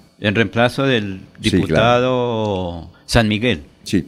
Eh, Pero ahí también tiene, porque están esperando otros nombres nuevos ahí, ¿no yo? En Bogotá hay segunda vuelta, ¿no? Para la Sí, capital pues de la depende de la votación, habrá Especial. segunda vuelta. Y la habrá. Sí, eh, Charles Estupiñán Gutiérrez, que nos saluda, que nos eh, le tomó una, una foto al imponente edificio Radio Melodía En Bogotá. en Bogotá y nos lo, nos lo envió. Bueno, Charles Estupiñán eh, dice, ¿habrá dos vueltas entre Galán y Molano, señores? No, yo creo que Bolívar, Hay que esperar a que pesar de que no quieran a Bolívar, tiene mucha, mucha gente. Sí, claro. Mucha, mucha gente. Tanto así que los periodistas estaban detrás de él. Pero ayer, ¿quién sabe Eh, cómo, eh, cómo, ¿Usted cómo- su- supo lo que ocurrió ayer en Bogotá? Hay un señor Carrillo que quiere ser candidato a la Concejal de Bogotá. Concejal. Carlos Carrillo. a Bogotá. Entonces, eh, el Gustavo Bolívar hizo la rueda de prensa, entonces le preguntaron a Gustavo Bolívar, oye, hay un señor que le da madera a usted y que va a ser candidato al... Lo invitamos, invítenlo. Y se, que me dé madera. Cogió el micrófono, el barbadito Carrillo y le dio una andanada a Gustavo Bolívar. Ah, bueno, listo, sigamos con la... rueda. El tipo lo invitó, dijo, sí, desahógese, hermano, desahógese. Es del Polo Democrático. Es del pueblo democrático, pero le dio con todo a Gustavo Bolívar en plena rueda de prensa y los periodistas eh, miraban. Entonces, Gustavo Bolívar, no, déjenlo, esa es la democracia. ¿Sí? Y, y el tipo se desahogó, que estaba trabajando hace rato y que llega un aparecido ahí, que libretista, ta, ta, ta, ta, y está en las redes. ¿Qué tal, no? ¿Cómo cambian las, cómo Sí. cambian las cosas? Sí, sí, sí. Dice- di- Han dicho algunos que ya hay alcaldes, lo que hace falta es que se hagan las elecciones. Mm. Se- no, que se posesionen. Y Claudia López tenía candidato a la alcaldía de Bogotá al doctor Amaya, que era buen candidato, al menos para hablar es un berraco. El doctor Amaya, que fue gobernador de Boyacá. Y creo que Carlos va a ser Amaya. candidato a Boyacá Carlos. Amaya, creo que se va para Boyacá y va Sí, a ser candidato. tiene- Y gana la alcaldía. El ahijado de Y Didier. va, va a ganar, sí, el ahijado de ahí porque fue el padrino de matrimonio. Pero es que Carlos Amaya tiene una historia de vida, porque él estuvo durante casi un mes el más allá y regresó, ¿no? Tuvo un accidente donde habían, habían comprado el ataúd, imagínense. y, y, y mire, y está vivo, está vivito el caballero, Bueno, eh, entonces... Oiga, ¿y cómo irá a quedar la asamblea en el Partido Verde? Eh, va Giovanni Leal encabezando. Sí. Eh, hay otros, eh, está Osma que vino acá. ¿El del sombrerito, Eh, cómo es que se llama? Sí, el muchacho Osma, de que vino ayer, eh, que vino el viernes. La acá, semana anterior, La sí. semana Sí. pasada. Juan- Felipe Osma, Juan Eh, Felipe. Juan, Juan José Osma, creo. Juan José Osma. Pero no es de, de- de nuestro amigo de, Giro- de Florida Blanca. No, no, no. No es, no es fa- no es familiar. Es otro Osma. Y habrá mujeres Sí. de candidatas a la alcaldía de a la Asamblea del de Departamento. los concejales verdes de Bucaramanga, ninguno sube a la Sí, asamblea. no, es este. Este, del sombrero. El de sombrero, Danois. Ah. Danois va candidato a la Asamblea. Sí. Oiga, le tengo la otra. A ver, ¿cuál es? Después de 150 días de estar en los Estados Unidos, regresó a Bucaramanga. ¿Quién? Un amigo nuestro, ¿Pero cómo se llama? que es un ideólogo. Lo tienen olvidado ahí, pero es un ideólogo. No sé en qué irá a terminar estos días, pero ya está aquí en Bucaramanga. ¿Cómo se llama? un tinto con él ¿Cómo se llama? el segundo día después de regresar de los Estados Unidos, porque estaba con los nietos, yo Pero, pero ¿cómo se llama? Un amigo nuestro. Pero diga el nombre. Ah, eh, José Ángel Amador Sierra. Ah, José Ángel Amador Sierra, que es del Partido Verde. Él está con los verdes, ¿no? No sé. No me diga que no está con los verdes. Simplemente que eh, pasaba por la ahí por el centro comercial Acrópolis y cuando alguien me dijo, Laurencio, mire, hay un señor, dijo, ven que tomamos un café. Le dije, oiga, ¿usted estaba perdido? Dijo, sí, estaba en Estados Unidos con mi familia, Sí. con mis nietos, y con los nietos a uno le quita el tiempo. Ya duré más de 120 días allá tranquilo, porque hay que de todas maneras disfrutar de la tranquilidad. Y yo estuve allá con mis nietos, esa fue la respuesta que me dio. Y que todavía no, no, no, no, sí, que eso lo llamaron. Dijo, una vez me llamó Alfonso Pineda Chaparro cuando estuve en una ocasión en Estados Unidos. Sí, claro. Dijo, pero ahorita muchas llamadas y no he contestado. Muy bien, son las 7 de la mañana, 15 minutos, estamos en Radio Melodía. Eh, Jorge, ¿cómo le están dando a Saray Roja? Está de malas la niña, ¿no? Vanguardia Liberal con eso de que investigó y que tiene una lista secreta de del protocolo para la contratación en la alcaldía. Pero hay delito ahí, no creo. No, ahí yo no creo que haya delito. Yo creo ¿no? que lo que más revela Vanguardia es que el alcalde Cárdenas abandonó la administración hace rato Está en vacaciones, y ¿no? le dejó el manejo de la misma a Saray Rojas. se, él se fue, ¿a quién está ahí alcalde encargado? ¿Ella tal vez? Seguramente, la Debe jefe de gobierno. Pero Alfonso, hace cuatro Sí. años, digo ocho años, ¿quién manejaba la alcaldía? Recuerden que estuvo manejándolo ahí era, eh, y cumplía todas las normas. ¿Quién, Cuando quién? se pasaba para la gobernación, cumplía todo eso. ¿Pero quién? Manolo, eh, Manuel Vicente, eh, ¿Manuel Vicente es? Manolo Azuero. Ah, sí. Pero yo el que creo estuvo ahí pendiente de Yo toda la creo que, administración. bueno, se le están dando con todo a Saray, Vanguardia Liberal, hoy, con e- que a mí me parece que eso no es delito, yo creo que es una indelicadeza. Uno puede tener, es decir, eh, tener una, una lista preferencial de contratistas ahí y pues Recuerde que creo que eso de para ingresan- unos habrá delito, para mí no hay delito, tal vez la... De pronto ingresan por el banco vez- de datos, que tal es, vez es falta un listado grande. Yo creo que disciplinaria sí. La Procuraduría. Pero delito, no creo, no sé. En cambio, eh, mañana ella estará en la audiencia que se- aquí tengo, aquí están los documentos, ese es, ese es eh, Juzgado segundo. segundo penal municipal de, Ne- de, de De Neiva. Huila, que también está en esa denuncia Jaime Francisco Rojas Rivera y Yuri Esmeralda Ortiz Aya, ¿sí? profesional universitario y la secretaria de Hacienda, que en ese campo era Nayarín Saharay Rojas Telles. La mamá de Santanderiana es Ferrara de Vélez, la mamá de, de Saray. Sí. Eh, eh, Saharay, ella nació no en Neiva, ella nació en Fusagasugá. Y de hoy- Vélez allá se gastan tres horas. pero le están dando con todo. Y hoy don Alberto Montoya Puyana, ¿cómo le da de duro a Saharay, no? Una columna de hoy de Alberto Montoya, que fue alcalde, ¿no? Todos arrepentidos porque votaron todos por, por, por uh, Bueno. Juan Carlos Cárdenas, Alfonso. Son las ese- 7:18 minutos. Vuela tan alto como quieras este 12 y 13 de agosto con el Festival del Viento y las Cometas de Florida Blanca en el Parque Internacional del Parapente. Disfruta nuestra deliciosa gastronomía y emocionate con todo lo que estos dos días tenemos preparado para ti. La ciudad dulce está mejor que nunca. Festival del Viento y las Cometas de Florida Blanca. 12 y 13 de agosto en el Parque Internacional del Parapente. Vuélate a vivirlo. Organiza Alcaldía de Florida Blanca. Miguel Moreno, alcalde. Estas son últimas noticias en Melodía 1080 AM. 1080 AM. Soel Caballero. Está en Últimas Noticias de Radio Melodía 1080 AM.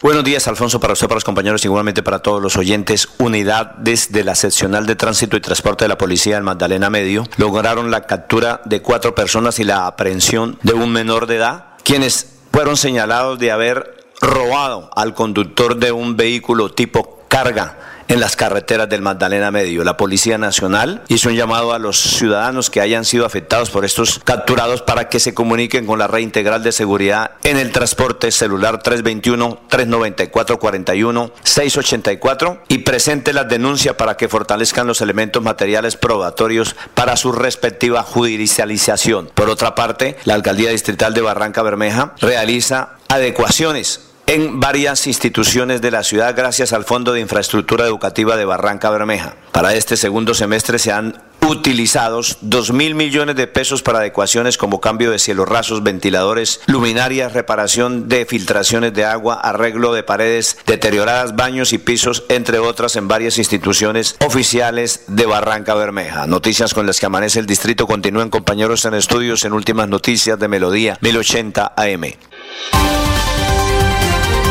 Enrique Ordóñez Montañés está en Últimas Noticias de Radio Melodía, 1080 AM. Muy bien, eh, son las 7 de la mañana, 20 minutos. El profesor Enrique Ordóñez, eh, muy buenos días. Teresa Porras dice: A una actriz de la televisión la insultaron por las redes sociales y le dijeron que era una arribista, igualada. Igualada. Hay unos, unos eh, perfiles que llaman igualados, ¿no? Los igualados. Pero esta igualada. ¿Qué significado tienen estas dos palabras, profesor? Arribista e igualada. Buenos días. Muy buenos días, Alfonso y oyentes de Últimas Noticias. Bueno, doña Teresa, usted dice que la insultaron diciéndole arribista. Si le dijeron arribista, no, no es eh, ningún insulto, porque arribista pues es la persona ambiciosa, el que progresa sin mostrar escrúpulos. En la sociedad moderna son los que llamamos trepadores o trepadoras en el caso de las damas, las personas trepadoras. es decir, el que pretende ser algo que no es. Ese es, ese es el trepador, que pretende algo que no es, es decir, aparenta para llegar a ser lo que no es. Es una revista. Pero ya cuando dice usted que también le dijeron igualada, esa palabra igualada sí es grave, porque igualada en, en español equivale a una persona grosera, altanera, eh, baja, torpe, vulgar, impertinente, inocente, insolente, ordinaria, patán. Es, ese sí es igualada, sí es, grosería. Pero la palabra revista no es grosería. Entonces, cuando le dijeron igualada, sí la insultaron, Alfonso. Muy bien, eh, son las 7.22. Orlando Navas quiere saber lo siguiente. Dice que un amigo se despidió y me dijo, nos vemos tipo 6 de la tarde tipo 6 de la tarde. ¿Es correcta esa expresión, profesor? ¿Tipo 6 de la tarde? Eh, don Orlando, en el habla corriente y popular, eh, pues es muy muy usual el, decir, nos vemos tipo 6 de la tarde, nos vemos tipo 4 de la tarde, nos vemos tipo 2 de la tarde, nos, tipo, nos vemos tipo 9 de la mañana. Es decir, meterle una palabra tipo que no cabe dentro de esa expresión. Eh, es incorrecto decir nos vemos tipo tipo 6 de la tarde y eso se puede eh, reemplazar por otros términos. Se puede decir eh, se puede decir cuando nos referimos a la hora no pues como es incorrecto debe decirse hacia las 6 de la tarde mejor. Nos vemos hacia las 6 de la tarde. Hacia las 6 de la tarde. A las 6 de la tarde sin decir tipo porque la palabra tipo es incorrecta en esa expresión, Alfonso. Bueno, profesor, muchas gracias, ¿no? Muy amable. Gracias a usted, Alfonso, y a todos los oyentes, un feliz día. Muy bien, son las 7 de la mañana, 23 minutos, estamos en Radio Melodía, 7.23. Nos escribe un caballero, aquí leo todos los mensajes, ¿no? Sí. Usted que es amigo de Fernando Vargas, que es muy amigo de Fernando Vargas. Él es beleño, eh, de Bolívar Santander. Vale, que Jorge, ¿qué tal esta noticia? En Valencia, España, a Fernando Vargas Mendoza le robaron el, el, el reloj marca Rolex cuando paseaba al parecer por unos extranjeros. ¿Cuánto puede valer un Rolex? ¿30 millones que vale? Sí, desde 15 millones puede conseguir un buen Rolex. Rolex. Ah, bueno. En el Valencia, España. O sea que también hay ladrones allá, mano. sí, sí, sí, sí, sí, claro. Bueno, aquí le estoy preguntando si es cierto al doctor Fernando Vargas. Bueno, eh, cuénteme, querido hermano, la de irnos. Alfonso, campesinos de Tona tienen dificultades para la comercialización de los productos lácteos, el queso. Recuerde que en Tona hay una buena fábrica de quesos, cuajadas, todo eso. Y este 30, el próximo domingo, hay en la calle de los estudiantes un quesatón, venta de queso. ¿En dónde? Jorge. Hay en la ¿Otro? calle de los estudiantes, sí, porque el queso está arriba y no, no baja por las vías también, están un poquito ahí dificultosas. Y hoy se conmemora 61 años de la de Comultrasan, Alfonso. ¿Cuánto? 61 años de Comultrasan. La antigua. 61 años. Sí. ¿Sabe cómo se llamaba antes? Eh, Cooperativa. no, llama- Era Unión de Trabajadores de Santander Ultrasan. Primero se llamaba Ultrasan, Sí. que era el sindicato. Unión Sí, de y ahí Trabajadores. salió. Y ahí salió Comultrasan, Sí, cooperativa. La cooperativa multiactiva de los Y trabajadores. el de Santander. sindicato Ultrasan, ¿sabe cómo se convirtió después? Ucitras. Sí, la Unión Sindical. Hay que estudiar, dijo Ulises. Sí, A ver, señor.